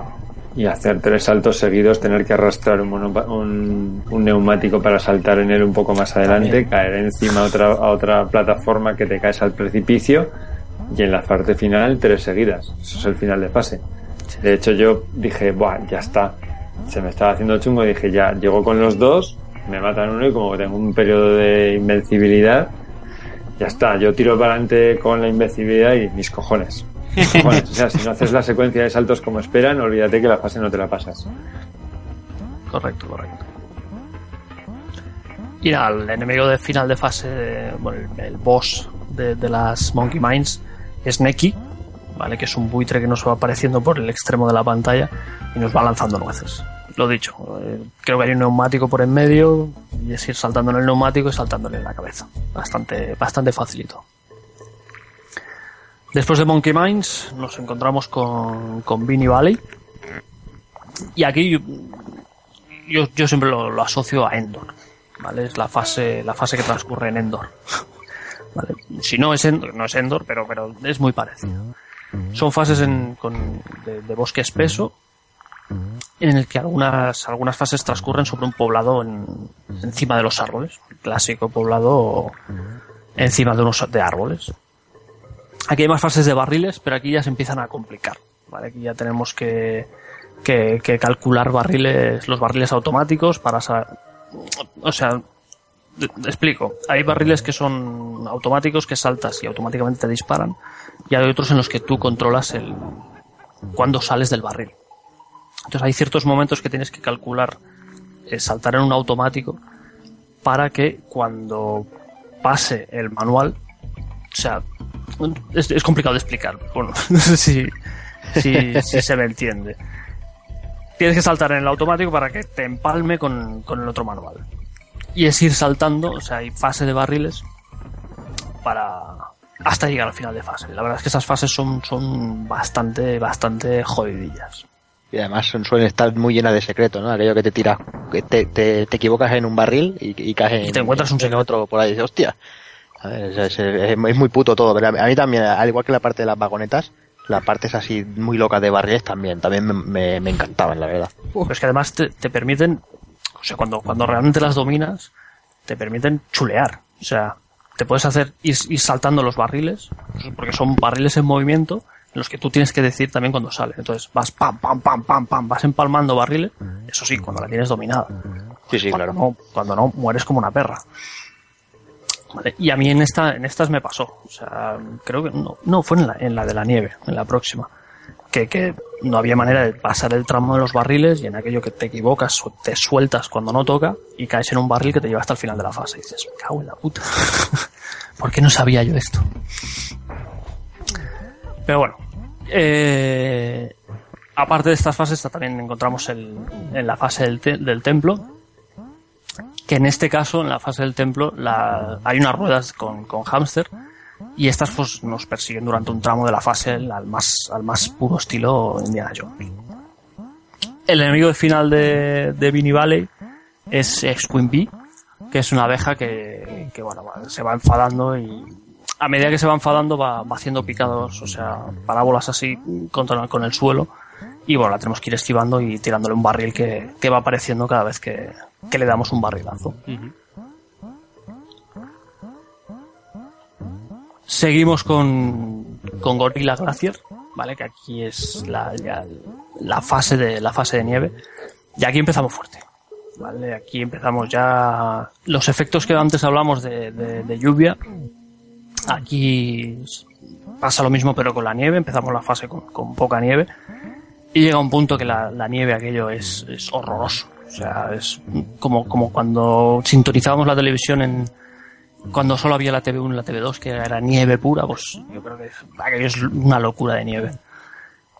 La verdad es que es lo que le añade un poco la dificultad a la fase, ¿vale? Porque si a la falta de visibilidad le añadimos que los barriles se van moviendo, tenemos que pasar de un barril a otro, los dos en movimiento con enemigos de por en medio. Entonces tienes un ojo en un barril y el otro ojo en el siguiente barril, o sea, es efecto camaleón. Tienes los ojos que van mirando, vas mirando cada ojo a su, a su, a su puñetera bola. Eh, pues lo dicho, yo creo que en esta fase creo que os habéis cagado bastante esta semana, ¿no? Pues sí, la verdad es que alguna vida que otra palma. Yo te- os lo decía, yo eh, para jugarlo esta semana como iba bastante justito de tiempo, al final ya me tocaba los huevos y tiraba de Save State, que es una sucio en un juego de plataformas, ¿no? Porque tampoco te, te, te retas a ti mismo, pero es que no tenía ni otra manera de, de avanzar sin invertir tiempo. Es que me cago en su puta madre. Solo me ha pasado a mí. ¿No habéis palmado? Yo sí, yo aquí me he quedado. ah, te has quedado ahí. Sí, sí, sí, sí. Yo me he quedado en la primera fase de Gorilla Glacier. Eh, bueno, pues hasta ahí, ¿no? Que yo he jugado como se debe y guay. Es lo que es que es lo que me apetecía, o sea, llegar hasta donde llegase y avanzar hasta donde donde había podido avanzar. También es cierto que me, me había olvidado mucho de las mecánicas de sobre todo de los bosses.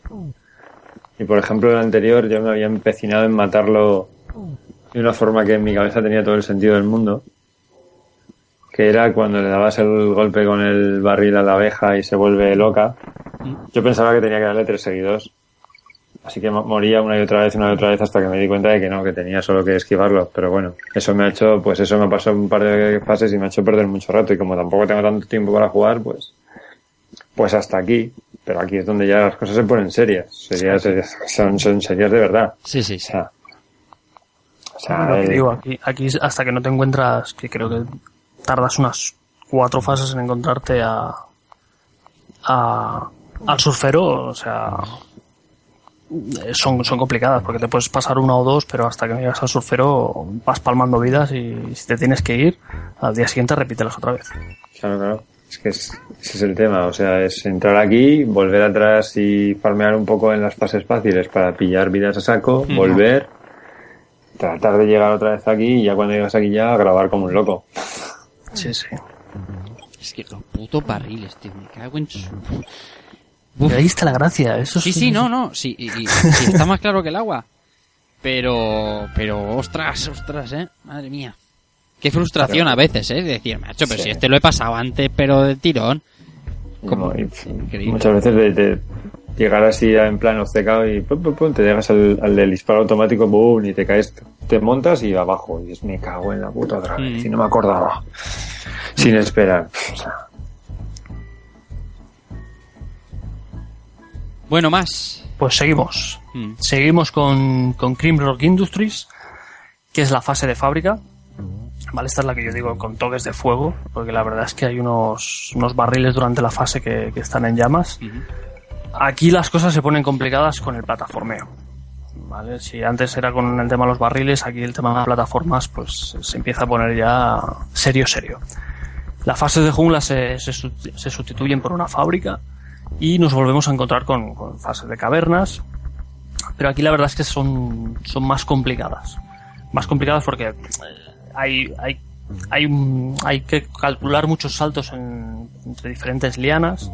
¿Vale? Nos encontramos con, con, con, con pasos subterráneos, o aquello que te tienes que agachar y luego tienes... agach- claro, agachado tú no puedes ni saltar encima del enemigo ni nada. Entonces hay como un pasillito Luego hay entre, entre el otro pasillito hay un sitio donde tú puedes saltar y justo ahí te viene un enemigo. O sea, la verdad es que están, están colocados los enemigos de, de manera bastante, bastante putilla. Mm. También nos encontramos aquí la, la fase del agua, que aquí ya empiezan a añadir las ruedas de pinchos. Sí. ¿vale? Ya son- es lo que decías antes, ¿no? Empiezan a meter enemigos con diferentes mecánicas o, o diferentes elementos en la fase para que no se haga tan repetitiva. ¿Vale? Sí. Y bueno, una de ellas es- son los pinchos y las pirañas y calamares, que son los calamarcitos estos que van, van así como en diagonal. ¿Vale? Que Sí. entre que el control en el agua es complicado y los calamares que siguen esas, esas rutinas, la verdad es que más de uno, yo me he comido más de uno. Sí, sí, sí. Y bueno, tenemos la fase de vagoneta también. Y una fase en la que la luz va y viene. ¿Vale? Es una fase que vamos avanzando y la luz se va, se apaga, no ves nada. Y a todo un rato se enciende. Entonces tienes que ir calculando muy bien los, los apagones para calcular los saltos. Esa está muy bien, tío. Esa me ha gustado mucho. esa está muy chula. Me ha gustado mucho. Me ha gustado mucho porque de esto que tú ves en un fotograma, pues eh, digamos que estás en una plataforma, una rueda en medio y otra plataforma, tienes que saltar y lo haces a oscura y te sale y dices, va, puto, vamos.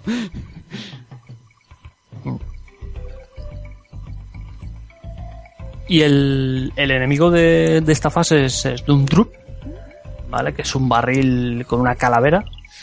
que va, va soltando tipos de enemigos y lo único que tienes que hacer es saltar sobre los enemigos que suelta y creo que cuando matas cuatro o cinco oleadas pues el barril se, se cae, se destruye y, y se acabó.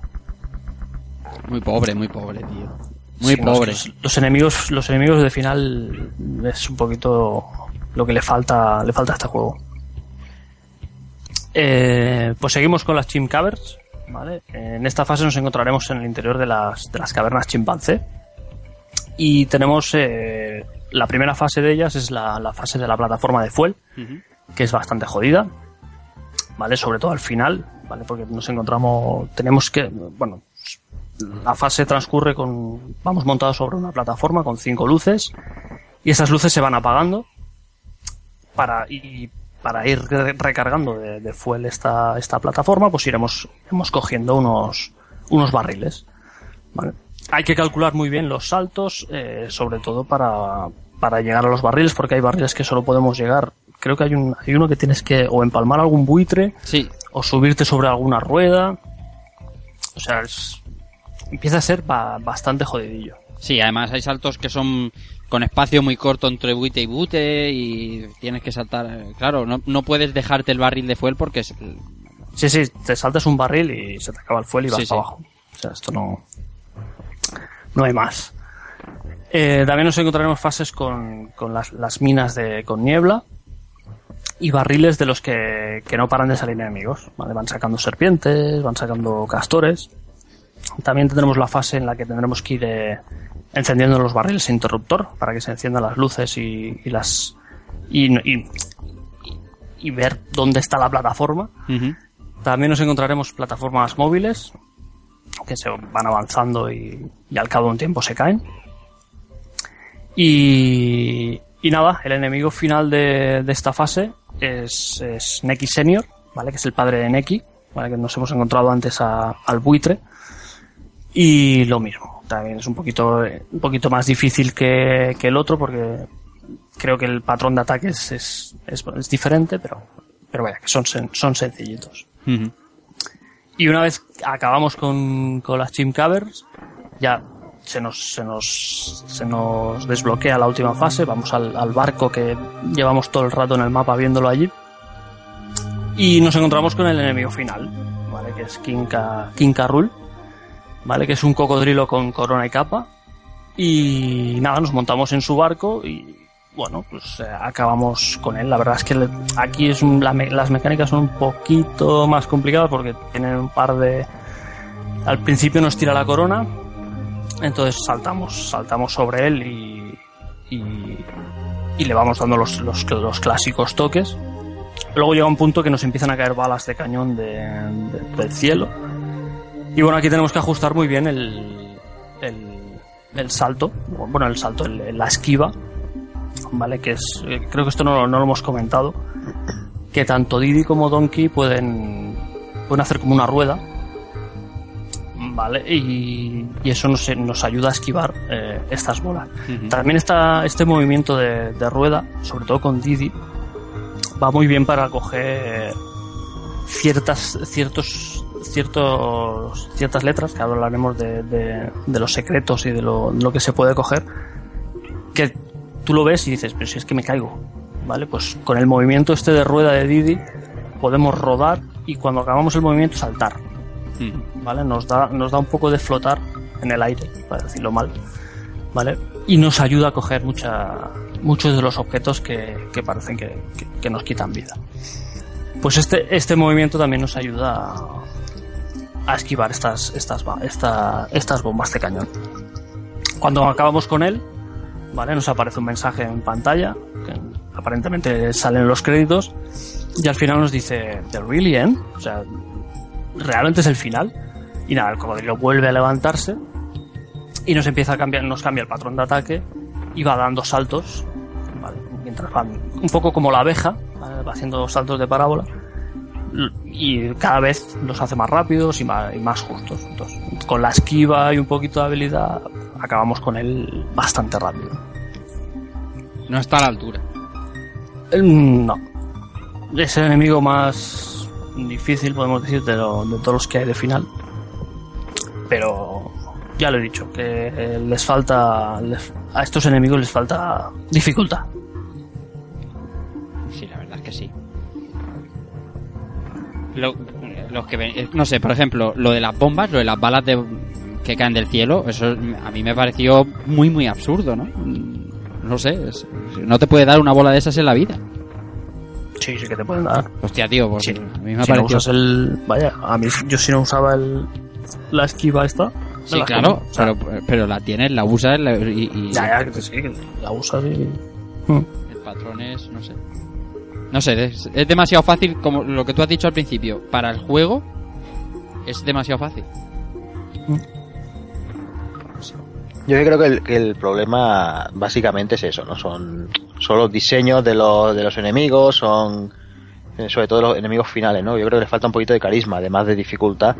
Es igual que, que saliendo de Cranky, Donkey y, y Didi, el resto, la verdad es que los diseños son un poquito justitos, ¿no? Porque tenemos ahí al, al Pucci, tío, porque es que es el... Es, es muy muy patético, o sea, ese diseño de mono surfero, tío, es, es que es demasiado, demasiado para mí, eh, yo, yo para mí es que es demasiado puchi, tío, es que, ¿sabes? Aquello decía, hay que coger a, a- a las nuevas, a las nuevas generaciones, ¿sabes? Y, y el diseño de Candy Kong es que es horroroso, es que lo que ya he dicho antes, ¿no? Yo creo que, que, que gastaron ahí el carisma, entre comillas, con los tres principales y el resto, pues, tiraron muy de, de clichés y muy justicos, la verdad. Y, y, el, y lo, el enemigo de fase cojean del mismo, de la misma de la misma historia. Porque es eso no no no, no sé no, no te los crees no aparte de no creértelos es eso que comentaba Rafa es que además la dificultad no sé es que ni siquiera el enemigo final te, te supone un reto comparado con algunas pantallas. Es que son muchos son enemigos normales, porque el castor, sí, lo aumentas de tamaño, pero es un castor que te encuentras durante cualquier fase. A ver, el, el, el cuervo este, bueno, el cuervo no, El El buitre. cuervo, El los cuervos esos reutilizados ahí, a tope. es que es súper simple, es previsible y facilísimo. Y, y es, un poco lo que decís, que son los mismos, casi más, casi casi son los mismos sprites de los enemigos, pero por, Ampliado. por dos, tamaño por dos y a funcionar. Sí, de hecho, eh, la, el castor, el castor es el mismo sprite del... Sí, el del enemigo Y la, normal. y, la, y la oveja también. Claro, la oveja también, sí, sí. Pues bueno, tampoco, bueno, es por ponerle algún pequeño fallo al juegazo, pues tampoco es todo gloria y... Pero, vamos, la gracia del juego son las fases, claramente. El diseño de las, de las mismas.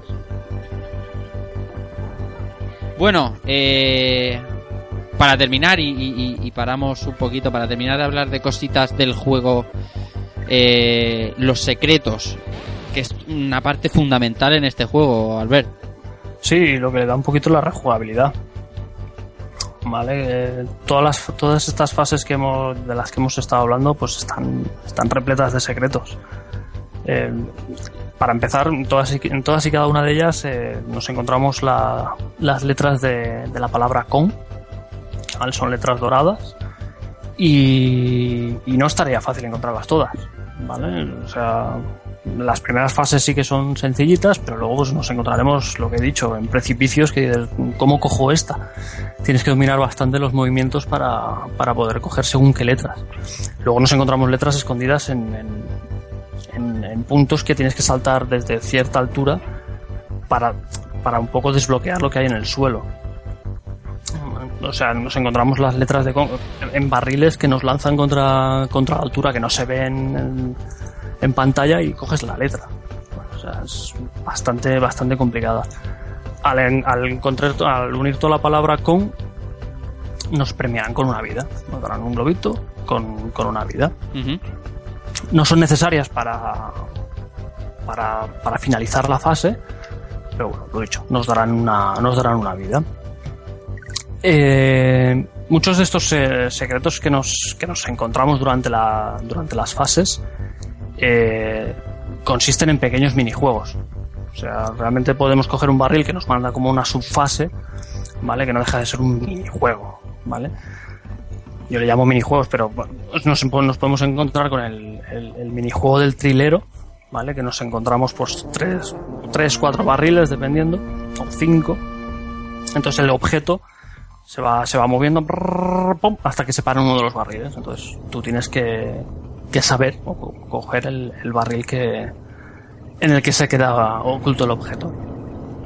Luego nos encontramos algún un minijuego también que es el de saltar eh, sobre el cocodrilo, ¿vale? Que nos encontramos un, cocodrilito de estos pequeños, no recuerdo cómo se llamaban ahora, y vas saltando sobre él y el tío va escupiendo plátanos o entonces vas dándole toques durante durante un rato hasta que al final pues lo, acabas matando y te puede llegar a dar una vida.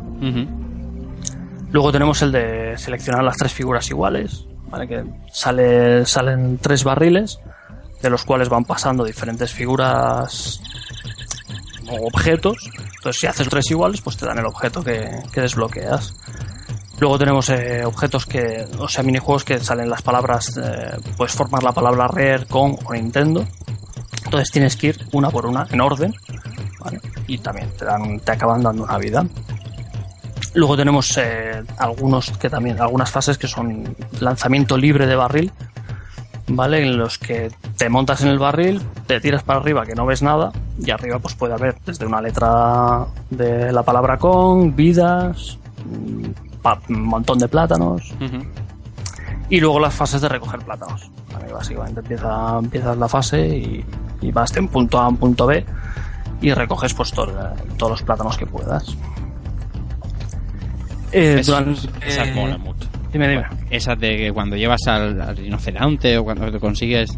Eso es a lo que a lo que bueno, lo que íbamos ahora, Mm, vale, que es durante el juego también nos encontramos que los, los animales, unos animales dorados, que cuando juntamos las tres pasamos a la fase de bonus de ese animal. Estas fases de bonus van de perlas para, para hacerse con vidas. ¿Vale? Porque básicamente se trata, tú controlas al, al animal y la pantalla está plagada de, de, la misma figurita del animal, pero en, pe- en pequeñito. Entonces, te hinchas a coger ahí eh, figuritas y cada 100 te dan una vida. Entonces, yo aquí el máximo que he conseguido son 400, 400 y pico. O sea, conseguir cuatro vidas. No sé si alguno ha conseguido más. 400 y algo en una fase de, del rinoceronte. Pero... Sí, yo creo que el del, del rinoceronte es en el que más, en el que más sacas. Y la del tiburón, eh, bastante menos. No sé, conseguí 160 o, sea, o 200, pero bastante menos. También es verdad que con el rinoceronte vas ahí a tajo y el tiburón va por filitas, ¿no? De, de- de la fase de agua. Yo ayer pillé en una del, del sapo este. Me puse a saltar ahí como un loco y llegué a una zona que me salió un sapo gigantesco de color también dorado y me dio el doble de puntuación de la que llevaba hasta entonces. Que no lo había visto yo no, o no lo recordaba. Ujú. También saqué pues en total... Lo que pasa es que me dio el doble de la que llevaba entonces, no la, no la que conseguí en total. O sea que parece que sabiéndotelo, pues cuando pillas a saco, llegas justo cuando se te va a terminar el tiempo y doblas lo que lleves. Pero creo que me saqué fácilmente cuatro o cinco vidas en esa. Madre mía. ¿Qué te parecen estas fases? Me parecen un poquito rollete a veces, ¿eh? Van bien para conseguir vidas, pero no sé, ¿Te cortan un poco el rollo o qué? cortan un poco el rollo. Sí. También te dejan respirar. Sí, si lo miras así. Sí, sí, suscribo eso. Sabes que ahí por lo menos no mueres. Veo, veo que, que, que tenéis miedo a la muerte, ¿eh? no, hombre. Pero... No, hombre, pero es cierto que está ahí, te entras en un momento de respiro, y eso, relief, y, y luego seguimos. el que más le ha Pues- volado al verde es el de Nintendo. Dime. El de Nintendo, el de coger las letras de Nintendo y formar Nintendo. Ese, ese te ha gustado, ¿eh? qué maravilla. Qué Ya lo sé, ya. Eh, seguimos. El juego se puede completar al, al 101%. ¿Vale? Pero tanto si lo hacemos como si no, el, el final es el mismo. O sea, no, no, en este caso no hay un final, un final escondido. Eh, ¿Cómo saber si hemos encontrado los secretos? No sé si vosotros lo sabéis. Si- bueno, lo sabéis porque lo habréis leído aquí ahora mismo, ahora mismo, ¿no? Pero vosotros sabíais lo de cómo saber en cada fase si tenías todos los secretos. No. Porque yo, yo en su día no. Yo me he enterado hace poco. Ni idea. Pues la manera de saber si tienes el, el 100% completado de, de esa fase es que al final, al final, en cada fase aparece el nombre de la misma y al final si consigues todos los secretos aparece un, un símbolo de admiración. Ajá. Entonces sabes que ahí tienes el 100% de los secretos encontrados. Entonces Ah. cuando en, en todas las fases eh, consi- consigues ese- esa admiración, pues se supone que desbloqueas el 101%. Ujú. Pues no lo sabía, yo la verdad es que no tenía ni idea. Pues ni- no, Yo tampoco. es que de hecho no sé si llevaba a Yo, es más, estaba- alguna. Ni ahora Sí, seguro, entonces. seguro. Mañana, mañana te lo miras y seguro que, seguro que en, en la primera como mío lo has conseguido. Sí, pro- probablemente sí. Pero no, más no de- había más de una. en- También podían haber puesto algo un poco más destacable, cambiar el color, un brillo, un algo. Yo es que mientras, mientras estaba jugando y, y estaba preparando el programa, digo, digo, esto es un fallo garrafal, digo, ¿y cómo sé yo con, cuánto yo? Porque sí, ves, cuando grabas ves viendo, ves aumentar el porcentaje, pero y ahora cómo sé que, en qué fase tengo y en qué fase no. Y mira, el símbolo de admiración. Veas. Bueno, pues eh, estas son las fases y los secretos del juego. Pero bueno, nos queda un montón de cosas que contar, apartado técnico, por supuesto los comentarios. Y como siempre al invitado le pedimos una canción para escuchar y a modo de interludio en el programa. Así que, amigo Jordi Cero, eh, tú dirás que nos pones. Pues nada, he pensado más pie así de sopetón y, Como y, bueno, siempre. he estado dándole vueltas dos minutillos y he ido a buscar algo de Super Nintendo, de Super Famicom y a buscar a, a por Área 88, ese buen escuadrón y esa primera fase, ese frontline base que suena incluso mejor que la versión CPS, que es una canción que me tiene loco y enamorado. Sí, señor, pedazo de, pedazo de tema. Pues nada, vamos a escucharlo y enseguida volvemos con, con- con todo eso de la publicidad y un montón más de cosas de este Donkey Kong Country.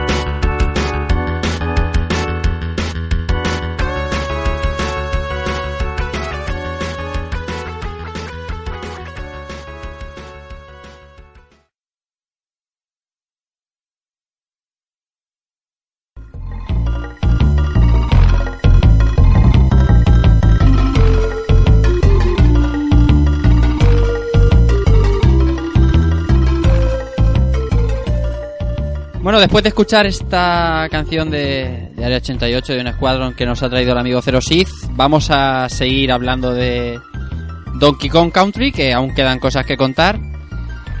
Así que Albert, más cosas. Pues más. Eh, bueno, como Keiko ya, ya, ya nos, ya nos mostró en el, cartel promocional del, del programa, no creerás que son 16 bits. ¿Vale? Eh, decir que el. ¿Qué decir del apartado técnico del juego? Ya solo, ya solo cuando pones el cartucho y ves las letras de Nintendo con ese efecto 3D y esos destellos, ya, ya ves ahí que, que algo, algo se cuece. El juego está hecho con modelos 3D pre-renderizados, como hemos dicho, tanto personajes como, como escenarios, los cuales son trasladados al juego como sprites. Vaya, que la consola no, no renderiza ni hace ningún cálculo 3D, a diferencia de Star Fox, que ahí sí que eh, tenía, tenía el chip de apoyo que le ayudaba a calcular los, los polígonos. Eh, esto le da un efecto que, que de principio puede no gustar o parecer extraño. ¿vale? O sea, no, es, un, es un estilo gráfico que, que te choca. Pero le da un abanico y una fluidez de, de animaciones bastante amplio. Eh, si nos acercamos a, por ejemplo, si nos acercamos a un saliente sin, sin caer, ¿vale? que ya que nos asomamos, eh, la animación de, de Donkey, que se está cayendo, eh, cuando paran los personajes, ¿vale? que, que Diddy se quita la gorra, eh, Donkey empieza a hacer así también monerías, no sé, o sea, tiene el juego está cargado de, de- de animaciones que, que están muy curradas Sí. pues estos, es- estos modelos 3D eh, unidos a la paleta de Super NES pues, eh, le dan juego le dan al juego un estilo visual único. Que a más de, a de uno ya en, aquella época nos, deja, nos dejaba con la boca abierta. Eso eran ya gráficos 3D en una consola de 16 bits como hemos dicho antes eh, PlayStation y Saturn estaban, estaban asomando. Vale, y bueno, pues ya veíamos gráficos en, en 3D en nuestra Super Nintendo. He leído por ahí, pero que no, no, no lo he podido confirmar y, los datos técnicos que arrojan son bastante... son muy técnicos y no los acabo, no los acabo de entender, que es el primer juego que usaba trucos con las scanlines para, para aumentar el número de colores en pantalla. Recordamos que la Super podía, podía tener 256 simultáneos en pantalla. Pues se supone que en este juego eh, podría llegar a los 4096, ¿vale? Pero esto yo creo que es más un poco alimento para trolls y haters que, que, que realmente algo que podamos coger así como, Sí, como, fiable o como, o como bueno. ¿vale? No sé si alguno lo había oído o, o alguien sabe más de, de este tema, pero pero no sé. La verdad es que eh, el impacto visual de, del Donkey Kong cuando lo veía la primera vez fue la hostia, macho. No, no habías visto nada igual hasta el momento y, y eso es verdad. Y encima, tú, el paso del tiempo lo has respetado tremendamente porque tú ves el juego Sí. ahora. Que ahora lo- envejecido, enveje- son las 3D que envejecen, que acaban siendo 2D. ¿vale? Pues Sí. no- Pero sí se ha envejecido bastante mejor que un juego 3D. Eso decía que tú ahora lo pones y aquellos muñecos de plastilina que decíamos, eh, bueno, que decía yo por los 90, te Mm. siguen pareciendo atractivos y bonitos. No sé, sigue chocando, sigues pensando, realmente son 16 bits. Joder. Y sin, y sin chips de apoyo. Pues cartuchaco O sea, de no había- 32 no había- megas, pero sin chip de apoyo. No había ningún, o sea, no había que añadirle nada a la consola, ni, ni llevaba ningún, ningún chip de apoyo que pudiera encarecer el, el producto, ¿eh? el cartucho. Bueno, los demás no sé qué os pareció. A primera vista, ¿qué os pareció, José? Pues, pues una auténtica barbaridad. No. A mí, no tanto por el hecho de que fuera pre-renderizado. No sé, es que el impacto que generaba en general todo lo que rodeaba el juego era muy bestia. Me parecía fuera de, fuera de contexto, ¿sabes?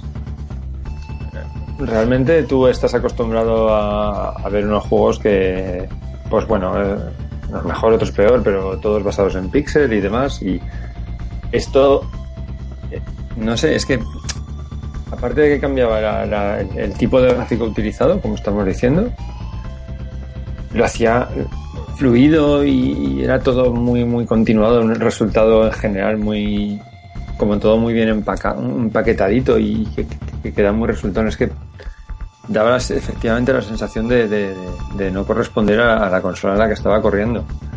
Y no sé, en ese momento tampoco teníamos nada más a lo que, en lo que fijarnos porque las, las potentes de 32 bits todavía no estaban en el mercado, pero parece como que era lo que todo el mundo estaba esperando para la siguiente generación de consolas. Y tenerlo ahí en, en- en una Super Nintendo, en una máquina que llevabas jugando cuatro años casi como aquel que dice, pues dices, hostia, ¿y esto cómo lo han hecho?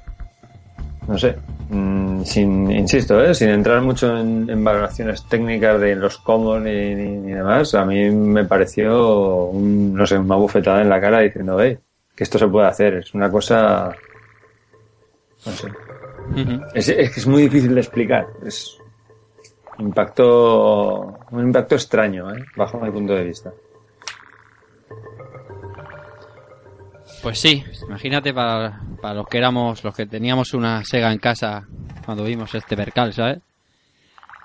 Y a Sí, nosotros- realmente, realmente es lo que a lo que comenta José Manuel, es lo que es lo que hablábamos antes, ¿no? O sea, estaban las PlayStation y Saturn estaban a la vuelta de la esquina, faltaban semanas para que salieran al mercado y, y Nintendo demostraba con esto, pues, que todavía que todavía podía seguir dando un poquito de guerra con, con Super Nintendo, ¿no? Y por eso se retrasó luego la salida de Nintendo 64, salió más adelante. Y, y bueno, yo creo que ellos tuvieron fe ciega en su máquina y en, en eso. Sí que es verdad que, que quitando Donkey Kong Country y todos los inventos de este tipo luego fueron ponzoña pura, ¿no?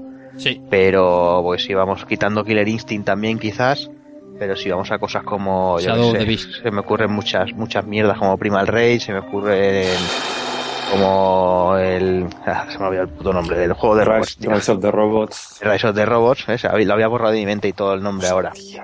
Que Rise of the Robots también lo vendieron como la quinta esencia, no sé si acordáis en revistas y por todas partes. Fue el primer vendían- hype que yo conocí. Con que música lo vendían, sí, exacto, que lo vendían ahí como el no va más en el mundo de los videojuegos y luego fue, pues eso, un truño donde, de, de, de dimensiones bíblicas, ¿no? Hmm. Y es eso, yo creo que, que todo y que tampoco se arriesgó mucho en jugabilidad en Donkey Kong Country, pues son plataformas muy continuistas, no tienen nada que, que destaque en sí, eh, jugablemente, pero sí, técnicamente eh, es lo que es, ¿no? Y, y ahora que, bueno, cuando comentemos el tema de la música, yo creo que, que, todos esos eslogans que, decíamos, ¿no? No hacían una punta sin hilo, porque es que era un eslogan, eslogan tras eslogan era eh, alardear de algo y meterle el dedo a la competencia por algo. Hmm. En, el mismo, en, en una sola frase, o sea, que era, en, ese- en esa época en la, publicidad era, era, era muy divertida, la verdad. Eran, eran pullas su- muy sutiles, pero, pero luego ya sí que la cosa se, se fue calentando y se, y se desmadró can- cantidad entre unos y otros, pero, pero al principio estas publicidades así a mí, a mí me, hacían, mu- me, me, me hacen mucha gracia. Yo, a, a raíz de lo que dice Jordi, del tema de, de, la, de los gráficos del juego y tal, eh, sí que es verdad que, que lo que te vende en un principio Donkey Kong es el, apartado técnico, porque es cierto que, el juego, como, como decía Jordi, eh, jugablemente a lo mejor no aporta mucho. Pero ¿no creéis que este juego, con el buen diseño que tiene en general, más allá de, lo, de, la- de los gráficos renderizados, diseño tal cual de personajes y demás, eh, con la gracia que tienen, ¿no creéis que si lo hubieran hecho en, en 2D más típico también hubiese tenido éxito? Rollo, por ejemplo, Yoshi's Island, que, que es 2D pero tiene también un, un diseño artístico que es un- una brutalidad. Pues seguramente, la verdad es que sí. La verdad es que ahora que lo dices, seguramente sí hubiera sido igual de eso. Eh, todo el mundo al final se acuerda de- piensas- de, Kirsten y Donkey Kong por, por los gráficos, pero bueno, porque son buenos juegos, pero que, que siempre te dicen el, el recurso del, del, del tema gráfico, pero yo creo que son juegos que en este caso, si se hubieran hecho de manera más tradicional, visualmente yo creo que también hubiesen calado bastante, bastante bien. Yo creo que hubiera sido otro Sí. tipo de éxito. ¿eh? Lo que pasa es que, que lo que te voy a explicar, o sea, si yo ahora le hablo a alguien un poco ajeno al mundo del videojuego, ¿no? Digamos, mi cuñado, ¿no? El típico cuñado. El cuñado. El cuñado que sabe algo, pero no sabe de todo, pero bueno. Tú le, tú le dices Donkey Kong Country y él recuerda, pues, el juego de, de los muñecos de plastilina, ¿no? Es, o sea, de, de los gráficos extraños. Es lo primero que recuerda, ¿no? Sí, sí, en eso estamos de acuerdo. Entonces, segura, si le digo Yoshi's Island, posiblemente o no lo recuerde, aun siendo un auténtico juegarro, como dices, eh, a nivel diseño, eh, seguramente o no lo recuerde o no lo recuerde por algo tan característico como se recuerda este Donkey Kong Country. Que Sí, no, claro, si este juego se vendió solo, solo con esto ya se vendió. es que está claro, No sé. si es que lo que decía antes Cero, que decía, y no es un CD y sale una imagen, joder, que es casi, es, es la puta hostia, o sea, es la, la leche lo que se ve ahí en esa imagen, parece un, no sé, sería un juego de, de Play de, de, de- de 360. Y, y por, a- por apuntar, ahora que habéis dicho lo de los muñecos de plastilina, apuntar el, el juego de Super Nintendo, que sí que eran muñecos de plastilina totales, que era el Clay Fighter. ¿eh? Clay Fighter. Si no me salía el nombre, digo. Había uno de muñecos de plastilina, pero no me acordaba el nombre. Esta semana también se ha anunciado algo como que se quiere hacer como un remake o algo así, o algo parecido, que yo me he echado las manos a la cabeza. Venga, Eh, menuda, menuda, menuda manera- de tirar el dinero, tío. venga, Un remake de eso, madre mía. vaya tela. Y, y- y bueno, y por poner un ejemplo, no sé, a lo mejor aquí la meto la pata, pero yo tengo un juego de Mega que no digo que tenga los gráficos como el Donkey Kong. Shadow of the. Beast. No, no, no. El, el Toy Story, por lo menos los personajes tienen toquecito así que no es tos de puro, ¿eh? También Hmm. lo, lo menea bastante bien. Sí, No es Donkey Kong Country, pero No, sí, sí, oye, sí, también pero- llamaba, pero llamaba la atención. ¿eh? Sí, pero el estilo es muy parecido también, es verdad. Mm, Bueno, al final también la peli de la peli de Pixar también va un poco de este este palo en 3D y eh, la forma de trasladarlo, pues Es que aquí un servidor tuvo que sufrir una infancia muy de mucho troleo con la Super Nintendo, pero cuidado. Mega Drive también tenía ahí su, Sí, sí. su potencia. Nah, pero esta nos la comimos con papas, o sea, lo de Donkey No, Kong. ya, pero bueno, Lo de Donkey Kong era, algo, era irrefutable, era como, como lo nuestro con Virtua Racing. no entremos ahí. Yo de todas formas, eh, respecto a lo que dice Keiko, yo creo que, como decía antes, creo que hubiera tenido un éxito diferente porque muy probablemente se hubiera perdido en, en- en la maraña de, de juegos de plataformas 2D que había en ese momento. Hubiera sido recordado por un juego de mecánicas guapo, pero no como lo que es este juego ahora. Creo, ¿eh? Había demasiados juegos de, de ese estilo. Es que también ahí hubo una época un poco, un poco confusa entre el 92, 94 por ahí, que empezaron a proliferar los juegos de plataformas y las mascotas en general, Mm. vamos, como setas. Están los Babsy de Bobcat y demás por ahí que salían. Todo el mundo sacaba una mascota nueva. Venga, y todos a recoger algo y saltando por ahí. Estaba mirando ahora, eh, estaba localizando el tema de las publicidades, que lo estábamos comentando. Lo que has comentado tú, Rafa, número- es el hobby- la hobby consola número 38, creo. Ujú. Y empieza con la imagen, esa primera imagen, no es un CD-ROM. Segunda imagen, ni un accesorio para 32 bits. Después viene, tampoco son 64 bits. Y pone, son 16 bits, Donkey Kong Country. Venga. Es que era Una publicidad de, de, de cuatro páginas ahí, a página completa ahí. y Esa, es la que, la decía yo al principio. Sí, sí, eso decías tú. Tremendo. Eso es acojonante, tío. Ahí. Ay, madre mía. Pasta manta, venga, y que no. Ya ves. De todas, de todas formas, también por criticar un poco a Sega ahora aquí gratuitamente, ¿vale? Sí, sí, sí. Eh, fíjate con qué diferente estrategia eh, una compañía y la otra trataron de alargar la vida de las máquinas. O sea, Sega a base de cacharros, de ponerle más aparatos a la máquina. En cambio Nintendo fue más en el rollo de, bueno, le voy metiendo cosas, eh, pero a través de los cartuchos. La máquina puede seguir usándola todo el mundo y al final cualquier juego va a funcionar. Claro, también los juegos valían casi 4 o 5 mil pelas más caros que los de la Mega, pero, pero ahí está. También yo creo que esa- al final creo que fue Nintendo la que la que tuvo la, la estrategia más ganadora porque al Sí. final alargó bastante más la vida de la máquina sin, Sin añadido. Sin añadidos. Eso es. Sí, y además también ten en cuenta que en esta época estaba, eso es lo que hablamos, lo que hemos dicho varias veces, ¿no? Estaba Sega Saturn a punto de salir al mercado, con lo cual ya había abandonado directamente a Mega Drive después de, de varios intentos. Que yo creo que los intentos, por ejemplo, yo creo que el Mega CD es un, inven- un invento de puta madre, y 32X igual. Mm. Lo que pasa que lo que lo que decimos siempre, es una consola, por muy bestia que sea, sin catálogo, Claro, no hay, 32X. no hay nada que rascar. 32X tuvo. No llegó a un año de catálogo, por lo tanto. Ujú. ¿Qué, qué, qué, qué Pero es, que, pero es que no te lo pierdas. Eh, repasando información y todo eso, cuando hicimos el otro día, bueno, hace un par de meses, el programa de, para C- de CPS2, Sí. muchos de los juegos de CPS2 y estaban preparados para salir a 32X. Ujú. Si hubieran salido en 32X, la cosa hubiera cambiado mucho. Si hubiera salido un Alien vs. Predator en 32X, un X-Men y todo eso, mm, estaríamos hablando de otra de una máquina con bastante más, más Claro. éxito, creo yo, ¿eh? Sí. Sí, sí. Al final Sí. lo que dice Cristóbal, el- la, la táctica acertada a posteriori se- es claramente que... Sí, pero bueno, Nintendo estuvo a punto de caer en la misma en la misma historia, con toda la, la movida del CD-ROM y todo el rollo. Estuvo ahí, Sí, ahí, porque le salió rara la cosa, pero si no... Hostia, ahora se ha traducido en que le salió ranísima. Sí, claro, además eso, cre- encima se creo- cabreó Sony y, y, y- Creó y- PlayStation. y creó, creó el monstruo que es, que es PlayStation ahora, creó el monstruo que se, que se, se las ha comido a todas. Como curiosidad de, por parte de Sega, decir que hizo una especie también de, plagio, por decirlo así, de la campaña que nos ha comentado, nos ha declarado un poco mejor Jordi, del tema de Donkey Kong. Que no sé si acordáis también que hizo una publi muy parecida, que en una página de la revista te ponía... eh, eh, lo que no sabías es que estabas ciego y ponía a lo mejor una momia. Luego pasaba la página y te decía, lo que no sabías es que estabas sordo, tal, y así dos o tres páginas todo para anunciarte la Saturn. O sea, que utilizaron también una, Hmm. una estrategia parecida a lo, del, a lo del Donkey Kong Country, también está en eso. Es que se iban, se iban copiando unas a las otras. Posiblemente la, la, la, la compañía publicista de España sería la misma. Sí. Así que fíjate tú. Bueno, eh, Albert, Pues sonidos. esto, esto se veía, se veía muy bien Sí, y sonaba muy bien también. ahí vamos, sí.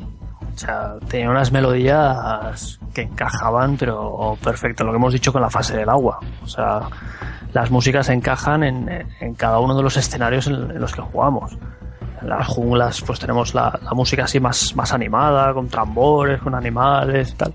Luego en la, de- en la de las cavernas le, le añaden ese toque de eco que le queda que le queda muy bien los FX también están con, con ese efecto de eco o sea la verdad es que sonoramente el juego está está está muy muy muy curradito y bueno ya hemos hablado de, la, de la de la música de la fase del agua que es la más recordada por todas por, por todos por lo que parece y, y bueno creo que Cero nos trae aquí Aura Puntillo Sí, sí, quería, quería nada, comentar cuatro pinceladas, ¿no? Entre, entre todos los, los compositores del juego. Tenemos a- al señor David Wise, que es un compositor británico, que se dedica, se, digo se dedica porque ahora veis el porqué, digo se dedica al tema de, de hacer música para videojuegos, ¿no? Este hombre empezó, bueno, eh, aprendió a tocar el piano, la trompeta y el bajo, y después estaba trabajando en una tienda eh, por allá por el, mil- por el 1985 y el tío estaba ahí, eh, se dedicaba a probar los, los pianos, los teclados y todo eso y enseñarlos y todo eso a la gente, ¿no? Y, y, es- y un día aparecieron dos personas por la tienda y fliparon con él.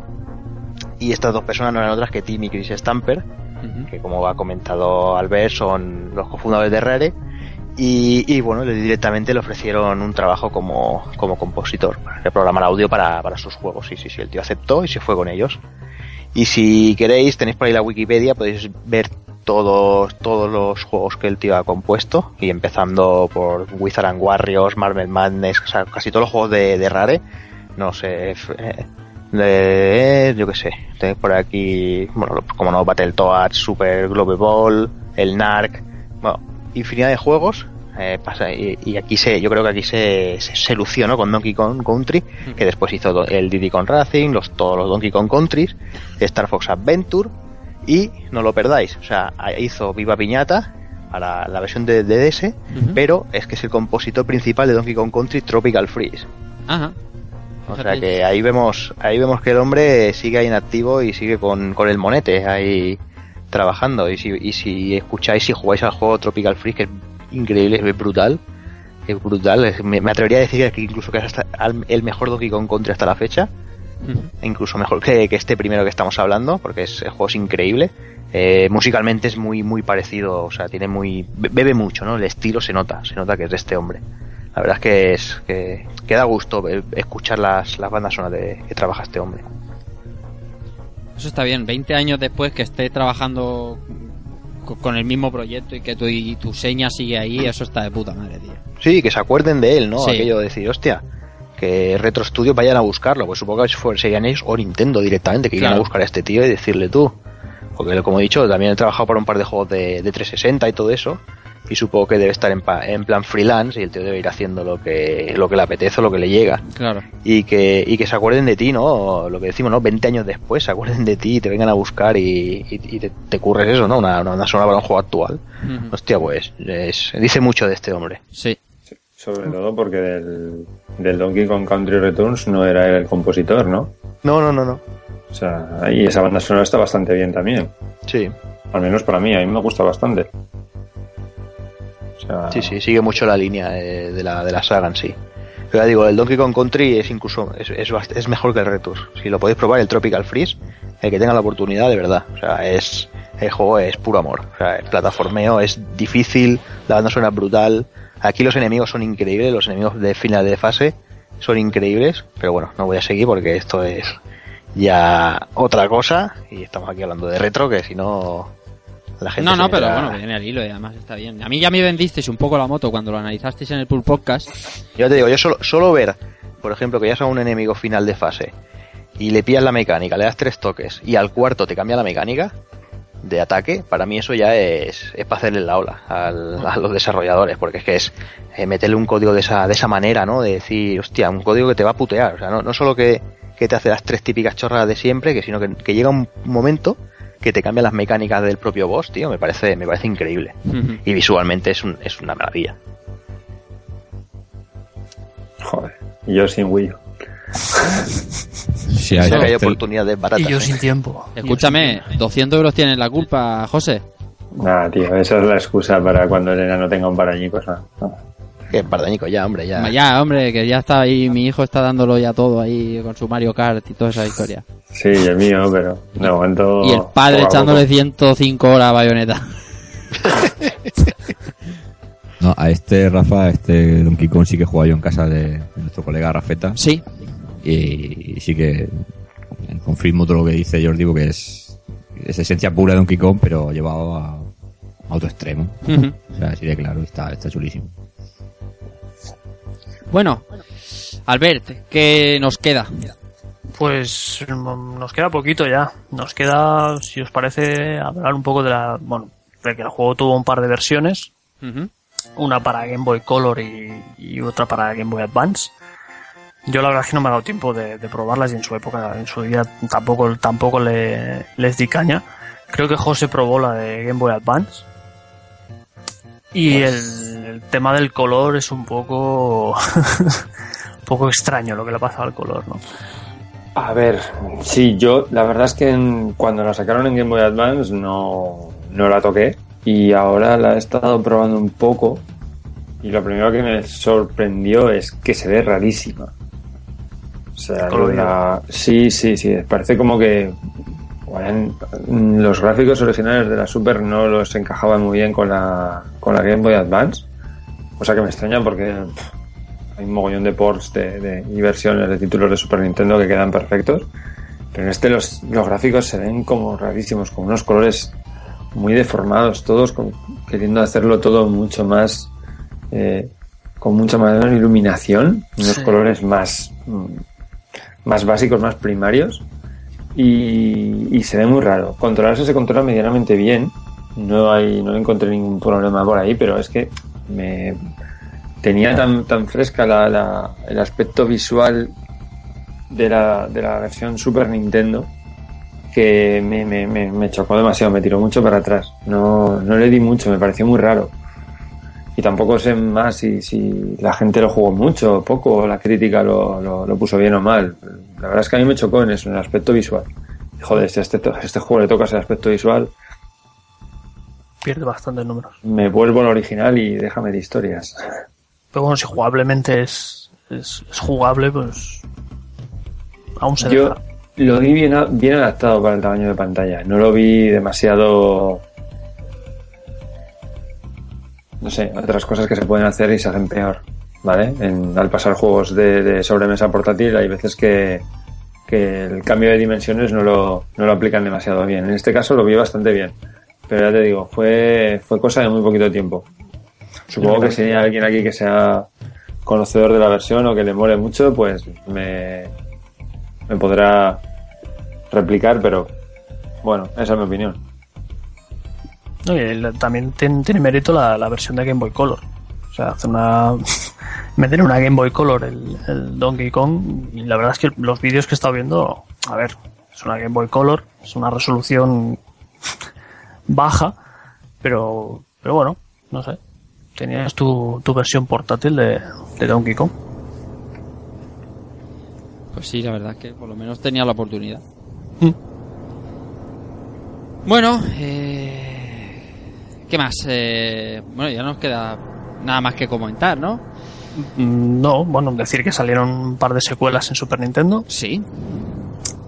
y que yo le he estado dando le he estado dando un poquito de caña al, al- a la segunda parte el Donkey al, a la, la segunda parte y, y bueno es un poquito solo me he pasado la primera fase que es el- la parte del barco es un poquito más de lo mismo Eh, lo que sí que añaden bueno los, los protagonistas cambian ya no llevamos a Donkey sino llevamos a Didi y a ¿cómo se llama? a Dixie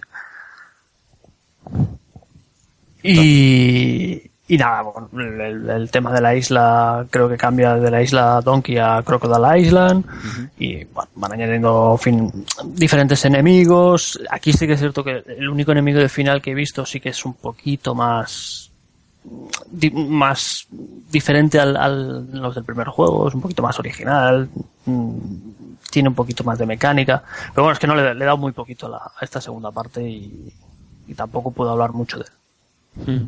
Pero bueno, que sepáis que hay una segunda y una tercera parte de, de, de este Donkey Kong Country. Hasta este 2014, hasta este Tropical Freeze, pues fíjate si ha dado de sí la licencia. Bueno, para- so- solo en Super Nintendo. Sí, sí, ya, de ya, ahí ya, se- entiende, ya lo sé, ya lo sé, pero que vamos, que como ha dado, como ha dado de sí. Y además a mí No, me no, mola no. mucho, ¿sabes? Me mola mucho porque, por ejemplo, mi sobrina, que tiene allí su Wii dando ahora fuego, que tiene siete años jugando a, a Donkey Kong, y yo me siento ahí como diciendo, "Oh, joder, yo esto jugaba cuando, cuando iba al instituto. Eso mola mucho, ¿sabes? Que una licencia siga así de viva y, y, y que siga apeteciendo jugar, ¿no? Como dice ahora Jordi, el- que, te, que nos pillemos el Tropical Freeze porque merece la pena. Eso, eso está muy bien. Bueno, es el cariño que Nintendo le tiene a sus, a sus licencias.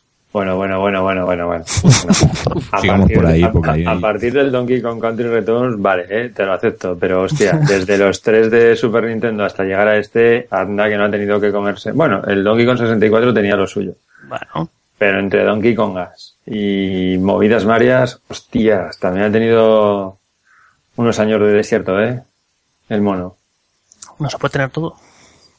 Ah, pero es que tenemos que, queremos tener todo, joder. Ya, ya. Entonces, nada, vamos a leer comentarios, ¿no? Pues venga, para adelante. Venga, vamos a Que hay unos cuantos y, Sí, sí, sí, sí. y extensos, ¿eh? Sí, señor.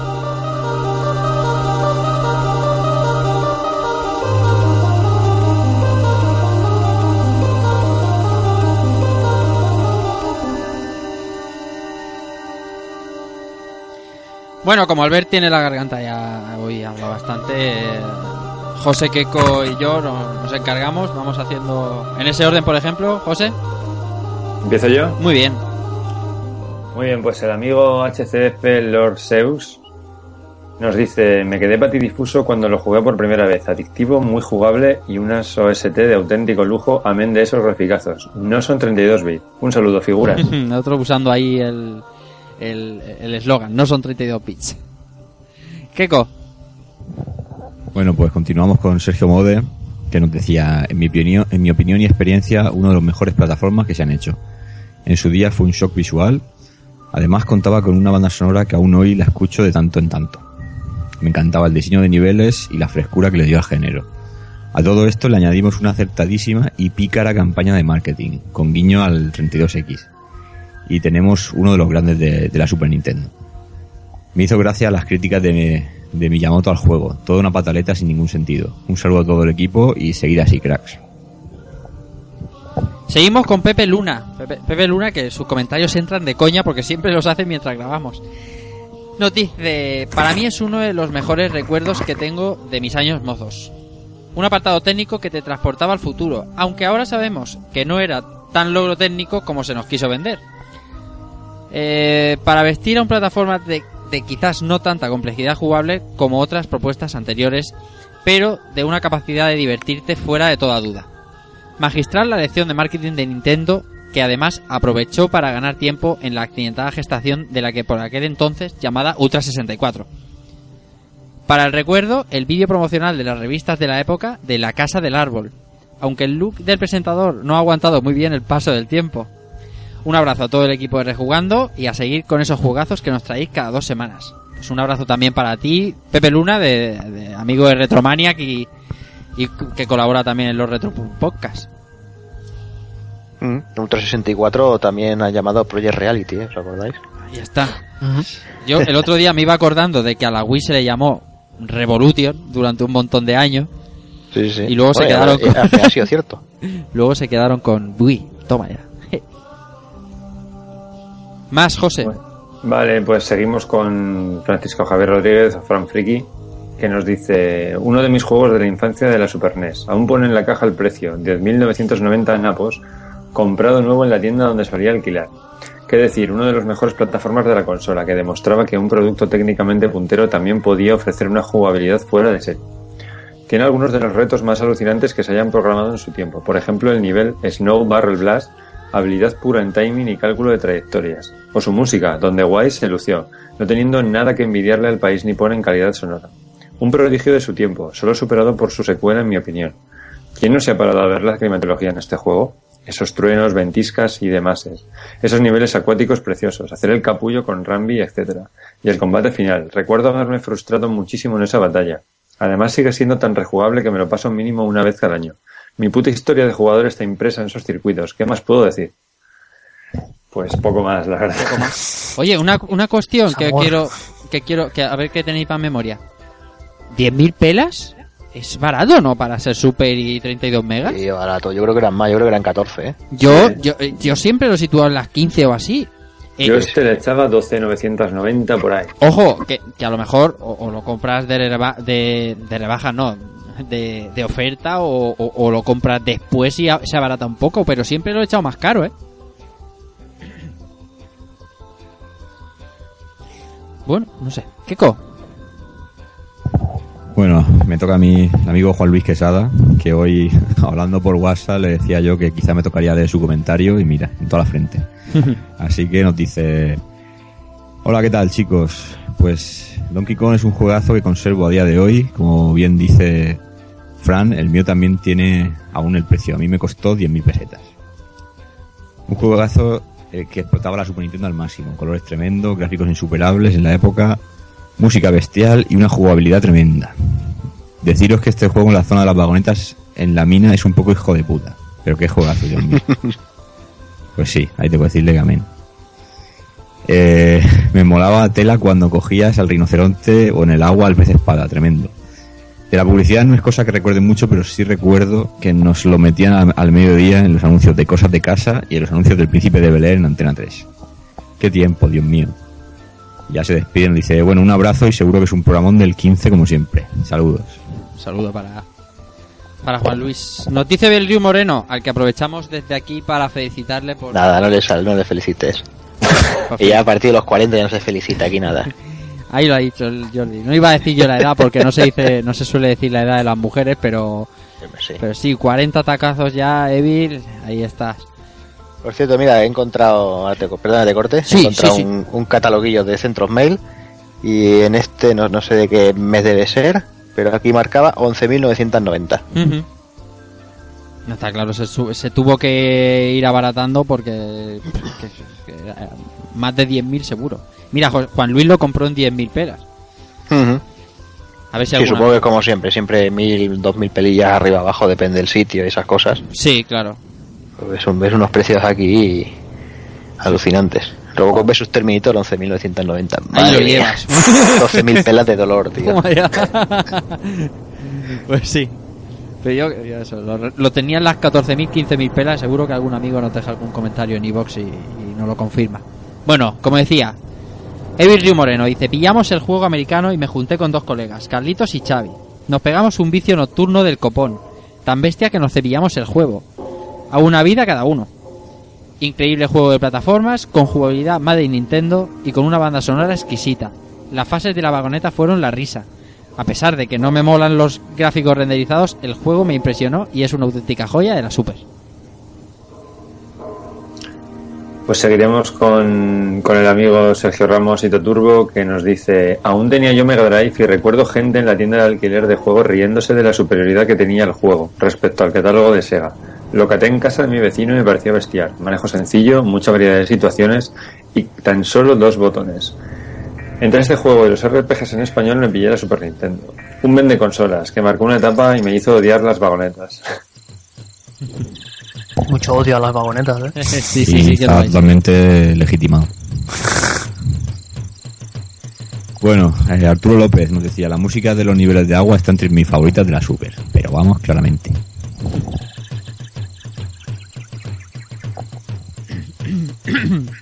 Perdón. Eh, bueno, José Ángel López Moreno dice: El poder jugarlo en cooperativo fue un acierto. La cantidad de cosas que podían hacer con solo dos que se podían hacer con solo dos botones. Música ambiental bestial como Life in Mines o Aquatic Ambience. Mi favorito de Cerebro de la Bestia. Seguimos con Joan Barberá que nos dice, alucinante lo que logró realizar la compañía de los hermanos Stamper, Rare, al coger a uno de los personajes más carismáticos de Shigeru Miyamoto y darle una vuelta de tuerca para adaptarlo a los 90, además superando las características técnicas de la máquina, y ojo, sin chips de pollo. Recuerdo la expectación que causó cuando iba a salir, y cuando lo pude probar por primera vez en el extinto hipermercado Prica. Después tuve la oportunidad de darle mucha cera en casa de amigos y posteriormente a través de emulación. ¿Os habéis dado cuenta de que todos los juegos guapos de esta década contaban o bien con una pantalla de vagonetas o una de ascensor? Un abrazo amigos. Me hace gracia, me hace gracia lo que dice lo de lo de probarlo en el Prica, tío. Es que recuerdo de ir, de ir al Prica a jugar al Skip, tío. Oh, qué bien. Yo, yo he estado en el Prica jugando a Monkey Island. Hostia, Que, que tiene nivel. huevos, ¿eh? Que tiene nivel. huevos. Y también implica la edad que tenemos, porque vaya. ya ves. Precio y calidad. Keiko, tú y yo éramos de continente, ¿no? De Prica, ¿eh? Sí, sí, pero vamos, que, que- que yo, yo me acuerdo de la marca Prica y eso quiere decir que también tengo unos años. Marca diseño. Bueno, más, Keiko. Bueno, David Moreno nos decía, yo tenía la Mega Drive y cuando unos amigos se lo, se lo compraron fue a partir de ese momento cuando empecé a cuestionarme el tener una Super Nintendo. De hecho, unos seis meses después me dirigí a mi Star Games más cercano, como si hubieran habido muchos, para efectuar el cambio. Recuerdo unos gráficos súper nítidos y coloridos, increíbles efectos y una jugabilidad buenísima. Si hicieran un port en una consola portátil actual, se vería lo bien que a mí, que a mi parecer, a mi parecer ha envejecido. Evil nos deja otro comentario y dice, como dice Joan Barberá, Pesado. es muy pesado. Lleva, no, hombre, broma. Como dice Joan, muchos de los mejores juegos llevan vagonetas y ascensores. Reivindico también el trabajo de Retro Studios, que supo adaptar a, que supo adaptar a los nuevos tiempos la fórmula de Rare de una manera magistral con dos juegazos para Wii y para Wii U. Vamos, como hemos comentado ahora aquí, yo el de Wii sí que lo he pelado y, y- y- y me gustó muchísimo. Ahora ya me tengo que hacer con el de Wii U casi por fuerza. Tropical Freeze es mejor que, que el de Wii. Habrá que hacerse con él. Vale, seguimos. Eh, Juan Carlos Molina nos dice, un título que ya tocaba las puertas de rejugando por fuerza mayor. Yo por desgracia la mayoría de títulos de Super Nintendo no los puedo disfrutar porque en aquella época ya tenía consola. Esa era la que tenía y ninguna más pudo ser hasta largo tiempo después. Por eso, muchas veces cuando acudía a casa de mis colegas o compañeros de clase me ponían juegos de una tal Super Nintendo como Street Fighter, Super Castlevania 4, Super Metroid, por ejemplo, el juego que hoy toca Donkey Kong Country, yo disfrutaba cada segundo de esa gran máquina. Cada vez que estaba en casa ajena como invitado a jugar a la 16 bit de Nintendo, aguantaba la respiración y rabiaba por no tenerla y capturar ese momento disfrutándolo al máximo. Respira, respira. Que no habían comas, eh, que se le ha roto la coma. Yo, sobre todas las cualidades de Super Nintendo, la mía era la de un crío que disfrutaba con los gráficos de esta 16 bit. Imaginaos cuando me enseñaron este juego siendo yo un crío flipé en colores. Nunca mejor dicho. Este cartucho de 32 enormes megas lo tiene todo. Unos gráficos prerenderizados únicos en su corte y confección para la ocasión. Nunca alcanzados entonces por sus propiedades y colorido en comparación con ninguna otra oferta visual de 16 bit. La música es buenísima y da un tono muy agradable a ese título. El control del juego, a pesar de lo complejo y potente gráficamente que pueda parecer por una 16 bits, ejecutarlo es muy dinámico.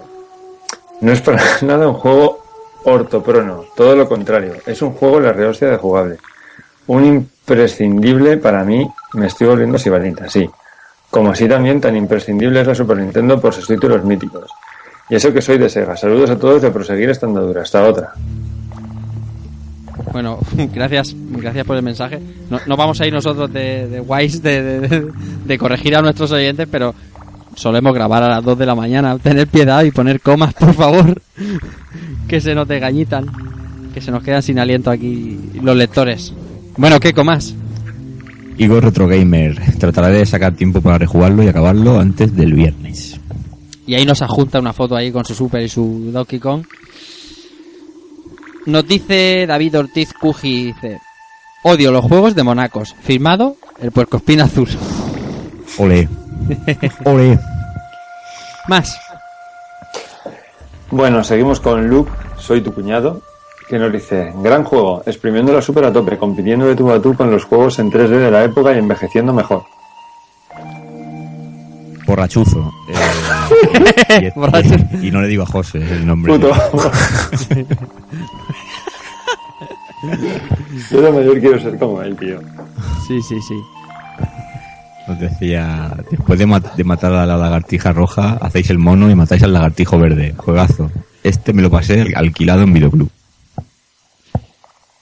Eh, The Collector Emotion dice... Esta saga fue memorable en la Super Nintendo. Pegó un puñetazo en la mesa que, que la destrozó. Me cagué encima cuando lo vi.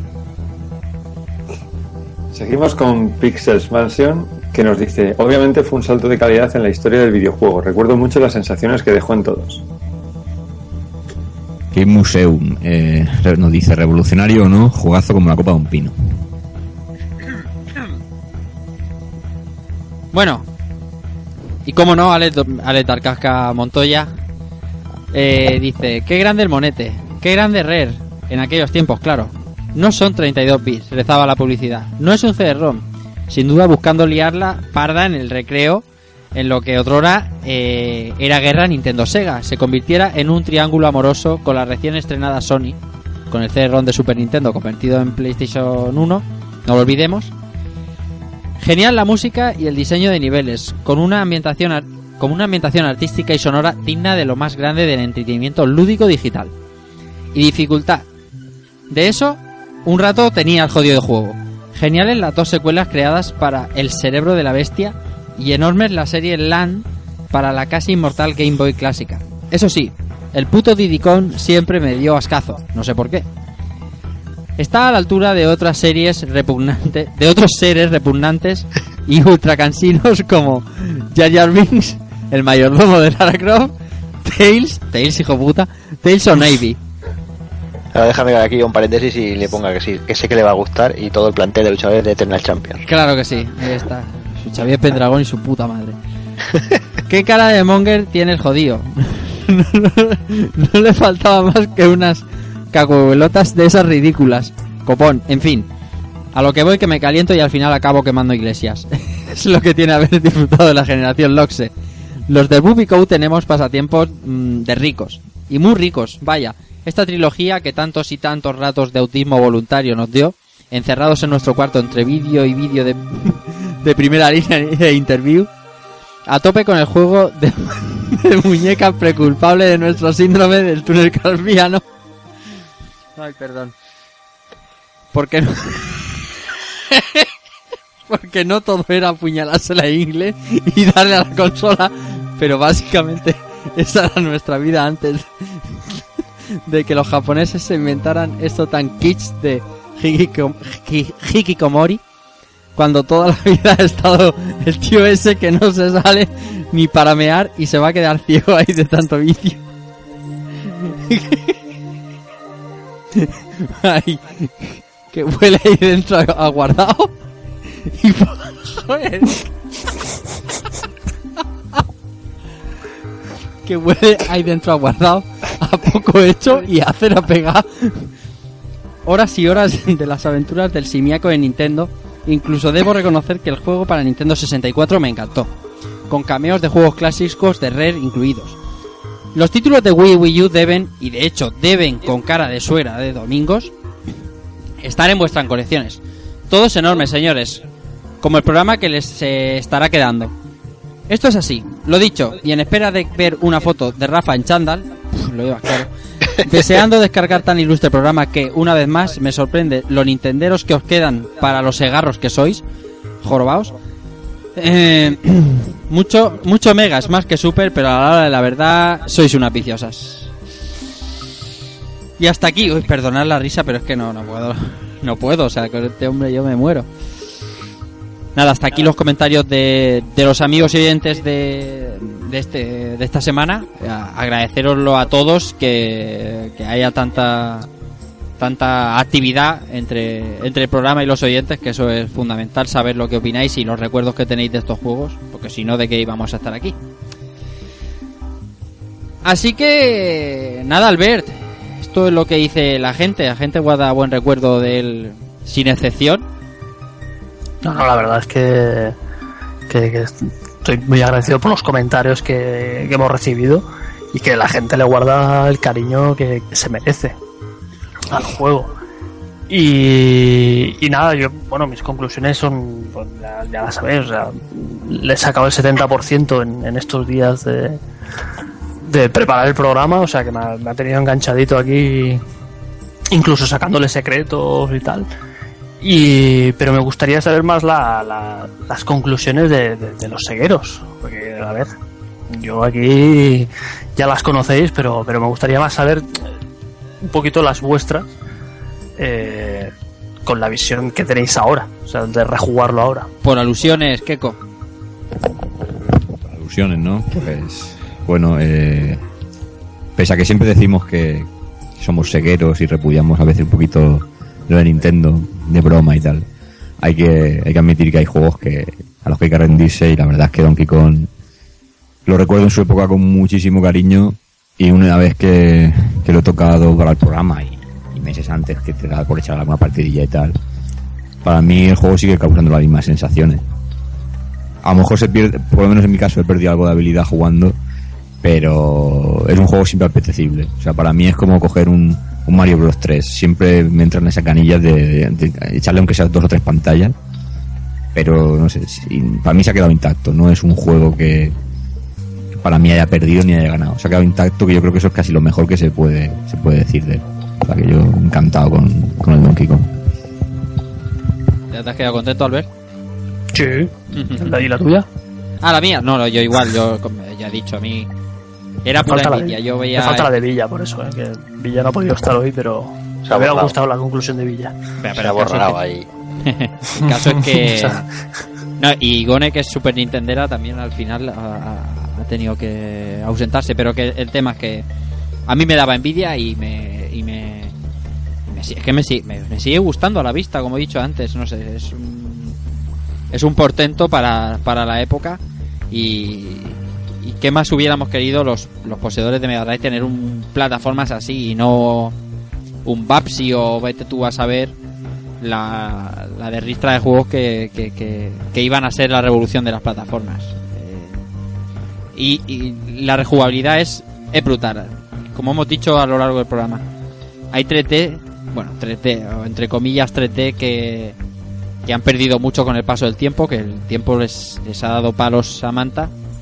Y, esto es maravilloso. O sea, esta semana están jugando en un, una de las teles que tenemos hoy en día a, una, a un ratio de 4.3 y, y, y- y verse de puta madre, eso pocos juegos lo tienen. Yo lo he jugado en, en tele de tubo y todavía, o sea, yo, yo tiro para atrás, Sí, sí, sí, sí. En el señores. pasado. Como señores. Yo es que ya no, ya, ya no tengo, ya no tengo ninguna. Por, aquí en casa, entonces eh, hay que tirar de nuevas tecnologías, pero, pero que Bueno, se ve bien, o sea, que se sigue jugando guay, Se ¿sabes? sigue jugando bien. Y la jugabilidad y, y los gráficos, o sea, todo. Es que para mí no, no, no ha envejecido. Y sigue siendo jugable al 100% hoy en día. Y si alguien no lo ha jugado, que le dé, que le dé caña. Y Jordi, Pues poco más que añadir, ya es lo que he comentado durante todo el programa, ¿no? O sea, fue un golpe en la mesa de Nintendo eh, defendiendo su- sus pensamientos, ¿no? Y su, su política, eh, diciendo, bueno, pues eso, diciendo que todavía se podían hacer muchas cosas en Super Nintendo y así lo hicieron. Eh, técnicamente el juego es increíble, jugablemente está muy bien, está, el juego es notable, aunque ya digo que para mí mm, le falta, le falta un poquito, pero sigue siendo un pedazo de juego, ¿no? Sigue siendo un, imprescindible de, Super Nintendo, es que no hay, no hay, no hay más que, decir, creo yo, ya creo que, durante el programa ya, ya hemos tirado bastantes flores. Sí, esto va, a, esto va a ser, esto va a estar bien, porque estamos a punto de despedirnos y estamos dando conclusiones, pero le vamos a dar la bienvenida a alguien. Sí, bien, pa- por lo menos para que nos diga sus conclusiones y, y hecho el ánimo de pasarse por aquí a las dos y pico de la mañana, amiga Igone Martínez. ¿Qué tal, Marigones? Buenas noches chicos, buenas noches a todos los que escucháis rejugando. Siento llegar tarde, pero Bueno, estoy a bueno, tiempo, ¿no? Las cosas que, que pasan. Bueno, ya hemos destripado el juego mucho, muchísimo. Estamos dando nuestras conclusiones, ¿no? De cómo el paso del tiempo, cuán- los, la, la envidia que nos daba a los sequeros y llega justo a tiempo para darnos la tuya. Eh, pues bueno, es normal que los seguidores tuvierais, tuvierais envidia, ¿no? Porque eh, dentro del fantástico y maravilloso catálogo del cerebro de la bestia, pues este juego es único, grande, que exprimió al máximo las capacidades de, de la 16 bits. Y qué se puede decir, con una banda sonora maravillosa, jugabilidad increíble, un, un plan renove para, para la saga Donkey Kong bastante importante. Y oye, qué, qué tres exitazos sacaron. ¿Y qué más puedo decir? Si es que es un juego maravilloso. Si habéis estado por las minas, por las fases del hielo, por las fases de agua y, disfrutado de todo, y subido en el rinoceronte y avestruces y, demás, es que el, el juego lo tiene todo. Y diversión. Eso desde luego. Eh, tú, tú morirías bastante, digo yo. No, no, yo este se me da muy bien. Ah, sí. Sí, sí. Mira. Super Mario World, Donkey Kong y... Sí, es la época de las plataformas. Bien, bien, eso está bien. Bueno, eh, José no ha dicho nada antes de despedirnos. Eh, seguro que algo te queda que decir. Pues poco más de lo ya dicho, a mí me sigue gustando exactamente igual que, que el día uno que lo vi y lo probé. Así de sencillo. Mm, creo que no ha perdido nada. No, no es ya decir que, que ha envejecido muy bien, es que creo que no ha perdido nada, sobre todo a nivel jugable. Sigue teniendo pues todo lo bueno y todo lo malo que tenía en ese momento. Y que cualquier persona que se aproxima al juego creo que lo va a poder disfrutar a día de hoy. Así de sencillo. Es, no, creo que no, creo que no se puede decir nada mejor de un juego clásico. A mí creo que me gusta más ahora que en su día, te lo digo en serio. Pero, pero es por subjetividad pura, no porque sea, no porque yo lo vea ahora mejor, sino porque simplemente eh, en la época yo quería ver las cosas de la competencia peor de lo que eran. Y ahora un poco la objetividad te pone las cosas en su sitio y dices, madre mía, qué pedazo de jugarro. Y Está- también tienes, también tienes toda la razón con eso que dices. Pero bueno. Sí, no, es que es verdad, es que siendo sincero, pues siempre tiendes a ver lo de la competencia peor. Porque aquí sí, troleamos mucho y hacemos mucha broma y tal, pero pero eh, cuando cuando la- el tiempo te da... te- te- vamos, que te la pela de qué consola sea cada cosa, eh, se ven las cosas de otra manera y no sé, lo veo muy, muy bien. Sí, yo, yo también lo que es- me he dado cuenta esta semana sobre todo de que la mecánica del juego, de- sobre todo del tener que buscarte mucho la vida para poder salvar la partida y tener que currártelo algo que no sea tan permisivo como lo que es ahora, eh, a veces echa un poquito de menos, ¿eh? Sí, sí. A veces echa un poquito de menos. Juegan las Souls, hombre. Ahí está, ahí está. Pero es que igualmente, es que se echa un poquito de menos, pero es que eh, volvemos a la discusión. Yo, perdona que ponga aquí unos topic aquí a saco. No, no, no, no, está bien, es, hombre, que, es que esta es- discusión la he tenido 40.000 veces. Esto es café. Hablamos, por ejemplo, eh, Super eh, Mario 3D World. El juego es muy fácil, me lo paso con la uña. Vale, vale. A ver, ¿cuántas vidas te han matado? 353. Vale. no es tan fácil, no es tan fácil. ¿Cómo puede ser que un juego tan fácil te haya matado 353 veces? No quiere decir que te den vidas a casco porro, no quiere decir que el juego sea fácil. Te matan igualmente. Lo que pasa es que te lo tomas de otra manera. Toma, si, si realmente quieres jugar como se jugaba en aquella época, intenta pasártelo con una partida. Con las tres o cinco primeras vidas que te dan. A ver si tienes cojones. Es que, es que, me hace- es que eso me, a mí me toca un poquito la moral de ese aspecto, ¿sabes? Porque la gente, eh, sobre todo los juegos estos así de las plataformas, la gente siempre siempre va a lo mismo. Es que son súper fáciles, con Kafka me pasó. Es que el, el, el 3D Wall es, es, muy, es muy fácil, es muy fácil. ¿Cuántas veces has matado? Pues no lo habías matado creo que casi 600 veces o 300, no lo sé. Claro, si te matan 300 vidas, tío, tampoco será tan fácil. Otra cosa es que el juego te dé facilidad para que no se acabe, que no, te- que no te muestre un game over. Porque tú mueres, te levanta el muñeco y te dan 5 vidas. Ah, eso es a lo que voy Y, yo. y A ver. aparte siempre podías ir a las primeras fases, que era lo que yo hacía, recargaba de vida de Claro. globos y luego ya me volvía otra vez a los mundos difíciles. Yo lo que yo lo que digo es que joder, que tampoco pasa nada porque te maten. Que es que parece que en algunos juegos aquí eh, tengas que pasártelo de- del punto A al punto B y que poner la pantalla de game over o hacer que el personaje muera sea un crimen, un, un desastre. Coño, no, pues mueres y punto, se acabó, ya está. Es que son es que ahora son mucho más permisivos y eso es lo que me toca un poco a veces la moral. Pues sí. Y si no siempre están los niveles de dificultad, te pones uno de los chungos y vas a morir como un perro. Eso está claro. De todas formas, hoy día mm, criticamos muy fácilmente también, ¿eh? Que enseguida esto es fácil, o esto es difícil, o esto es tal, pero a todos le sacamos Esto una en mis tiempos no pasaba. Esto en mis tiempos no pasaba, eso es así. Nos vamos haciendo mayores y vamos criticando. No, Como el- en- en- eh, vamos, como en el los tiempos de la 16 bits estaba la gente de, eh, de Sega y la gente de Nintendo. Y los- lo has dicho tú antes, este juego no te iba a gustar porque era de la competencia, por así decirlo, no era de tu esto. Lo mismo Correcto. que yo con Sonic, pues Correcto. a mí Sonic no me gustaba porque era de, de Sega, ya está. Lo había jugado, lo terminé jugando, pero lo criticaba antes de jugarlo por eso, porque sin, sin objetividad. Y ahora, pues, eh, bueno, hay gente que sin probar las cosas las critica igual y hay gente que porque existen las critica también. Como lo que habéis dicho de, de la dificultad y de las vidas, 300 vidas, tal, es muy fácil, pues sí. Mm. Pues sí, bueno, eh, no está mal. Eh, ahora tenemos que hablar, sí y yo, de, la- de eso de la dificultad de la Soul, que yo no veo que sea tal. No, yo tampoco. ah, vale, vale. Yo no creo que sea tan difícil ese juego. Simplemente es, es que tienes que jugar como hay que jugar. Ahí está. Y ya está. Ahí está. Simplemente es eso. Si, Exactamente. si pretendes jugar como si fuera, yo que sé, un Final Fight. La pues muerte no, tiene va a ser que no. consecuencias, pero poco más. Claro. Poco más. Bueno, eh, Albert, hora de dejar este Donkey Kong Country atrás y despedirnos ya, ¿no? Pues sí, aunque me pese, hay que dejarlo. Es ver qué- increíble. Es tan entretenido este programa que yo ni me he dado cuenta de que ya se ha acabado.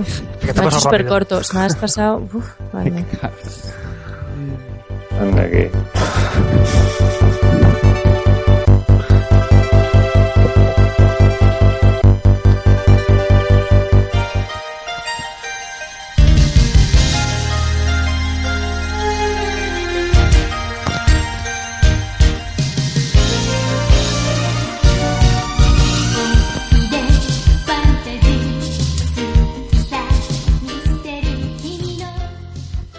Bueno, hora de irnos, hora de, de, seguir con nuestras vidas y dormir. Eh, lo primero, como siempre, despedirnos del invitado que hemos tenido con nosotros esta noche. El amigo Jordi Dorce, eh, todo el mundo lo conoce como Cerosif. Ahora está eh, desde hace mucho tiempo dando por saco en pulpo frito, haciendo su pulpocas y retro pulpocas, antaño escribiendo en Loading y en todo lo que se menea, un auténtico un auténtico crack de este mundillo. Cero, gracias por pasarte por aquí y esperemos No, que no pasen dos años para la siguiente, tío. Sea, un placer. Ahora, ahora se, de- se esparce la Dragon Ball eh, con la música que tenemos de, de Sí, fondo sí, sí. a Kenny pintado. Y nada, habrá que buscarlas. Habrá que buscar. Y realmente tendrás que buscar un juego que me motive, hombre. Que sois demasiado segueros, tío. Que va, hombre, que va. si llevamos aquí programas de Super Nintendo a saco, que va, hombre. Estoy declarando aquí mi amor a, a Super Nintendo últimamente. Ahí, ahí, así. Joder, Hay que, hay que ver la luz tarde o temprano. Antes de, antes de hacerse mayor, hay que ver la luz. Nada, tío, gracias. Nada, un abrazo a todos. Bueno, Albert, que como dirían los amigos de Topal Game, programaco colega, vaya juegaco colega. Eh, una auténtica Pues sí, pasada lo- revivir. Lo revivir tenemos en el saco ya. No solo faltaría publicarlo, que a la gente le guste, Mm. que lo disfrute. Y, y nada, un placer hacerlo. Aprendiendo también, porque también se trata a veces de, de aprender un poquito Sí. del pasado. Sí, sí. Y nada, ya esperando lo- el programa que nos, nos venga en 15 días. y, y al Bloodborne. Ver si, Sí. si conseguimos sacar una PlayStation 4. Señor. Así que, que nada, que nos, nos, nos hablamos en 15 días y, y un saludo a todos. Muy bien, Antonio Serrano, Keco para todo el mundo. Director de Gabaya Studio, pues nada, que nos vemos en 15 días. Bueno, no, ojo, es verdad, tenemos el día 14 de marzo, la semana que viene, eh, Orihuela, en Retro Santo Domingo, un programa en directos hablando sobre Ingear, ¿no, Keco? Pues sí, vamos a sacar otra vez a reducir nuestra vena ceguera, para que no se diga.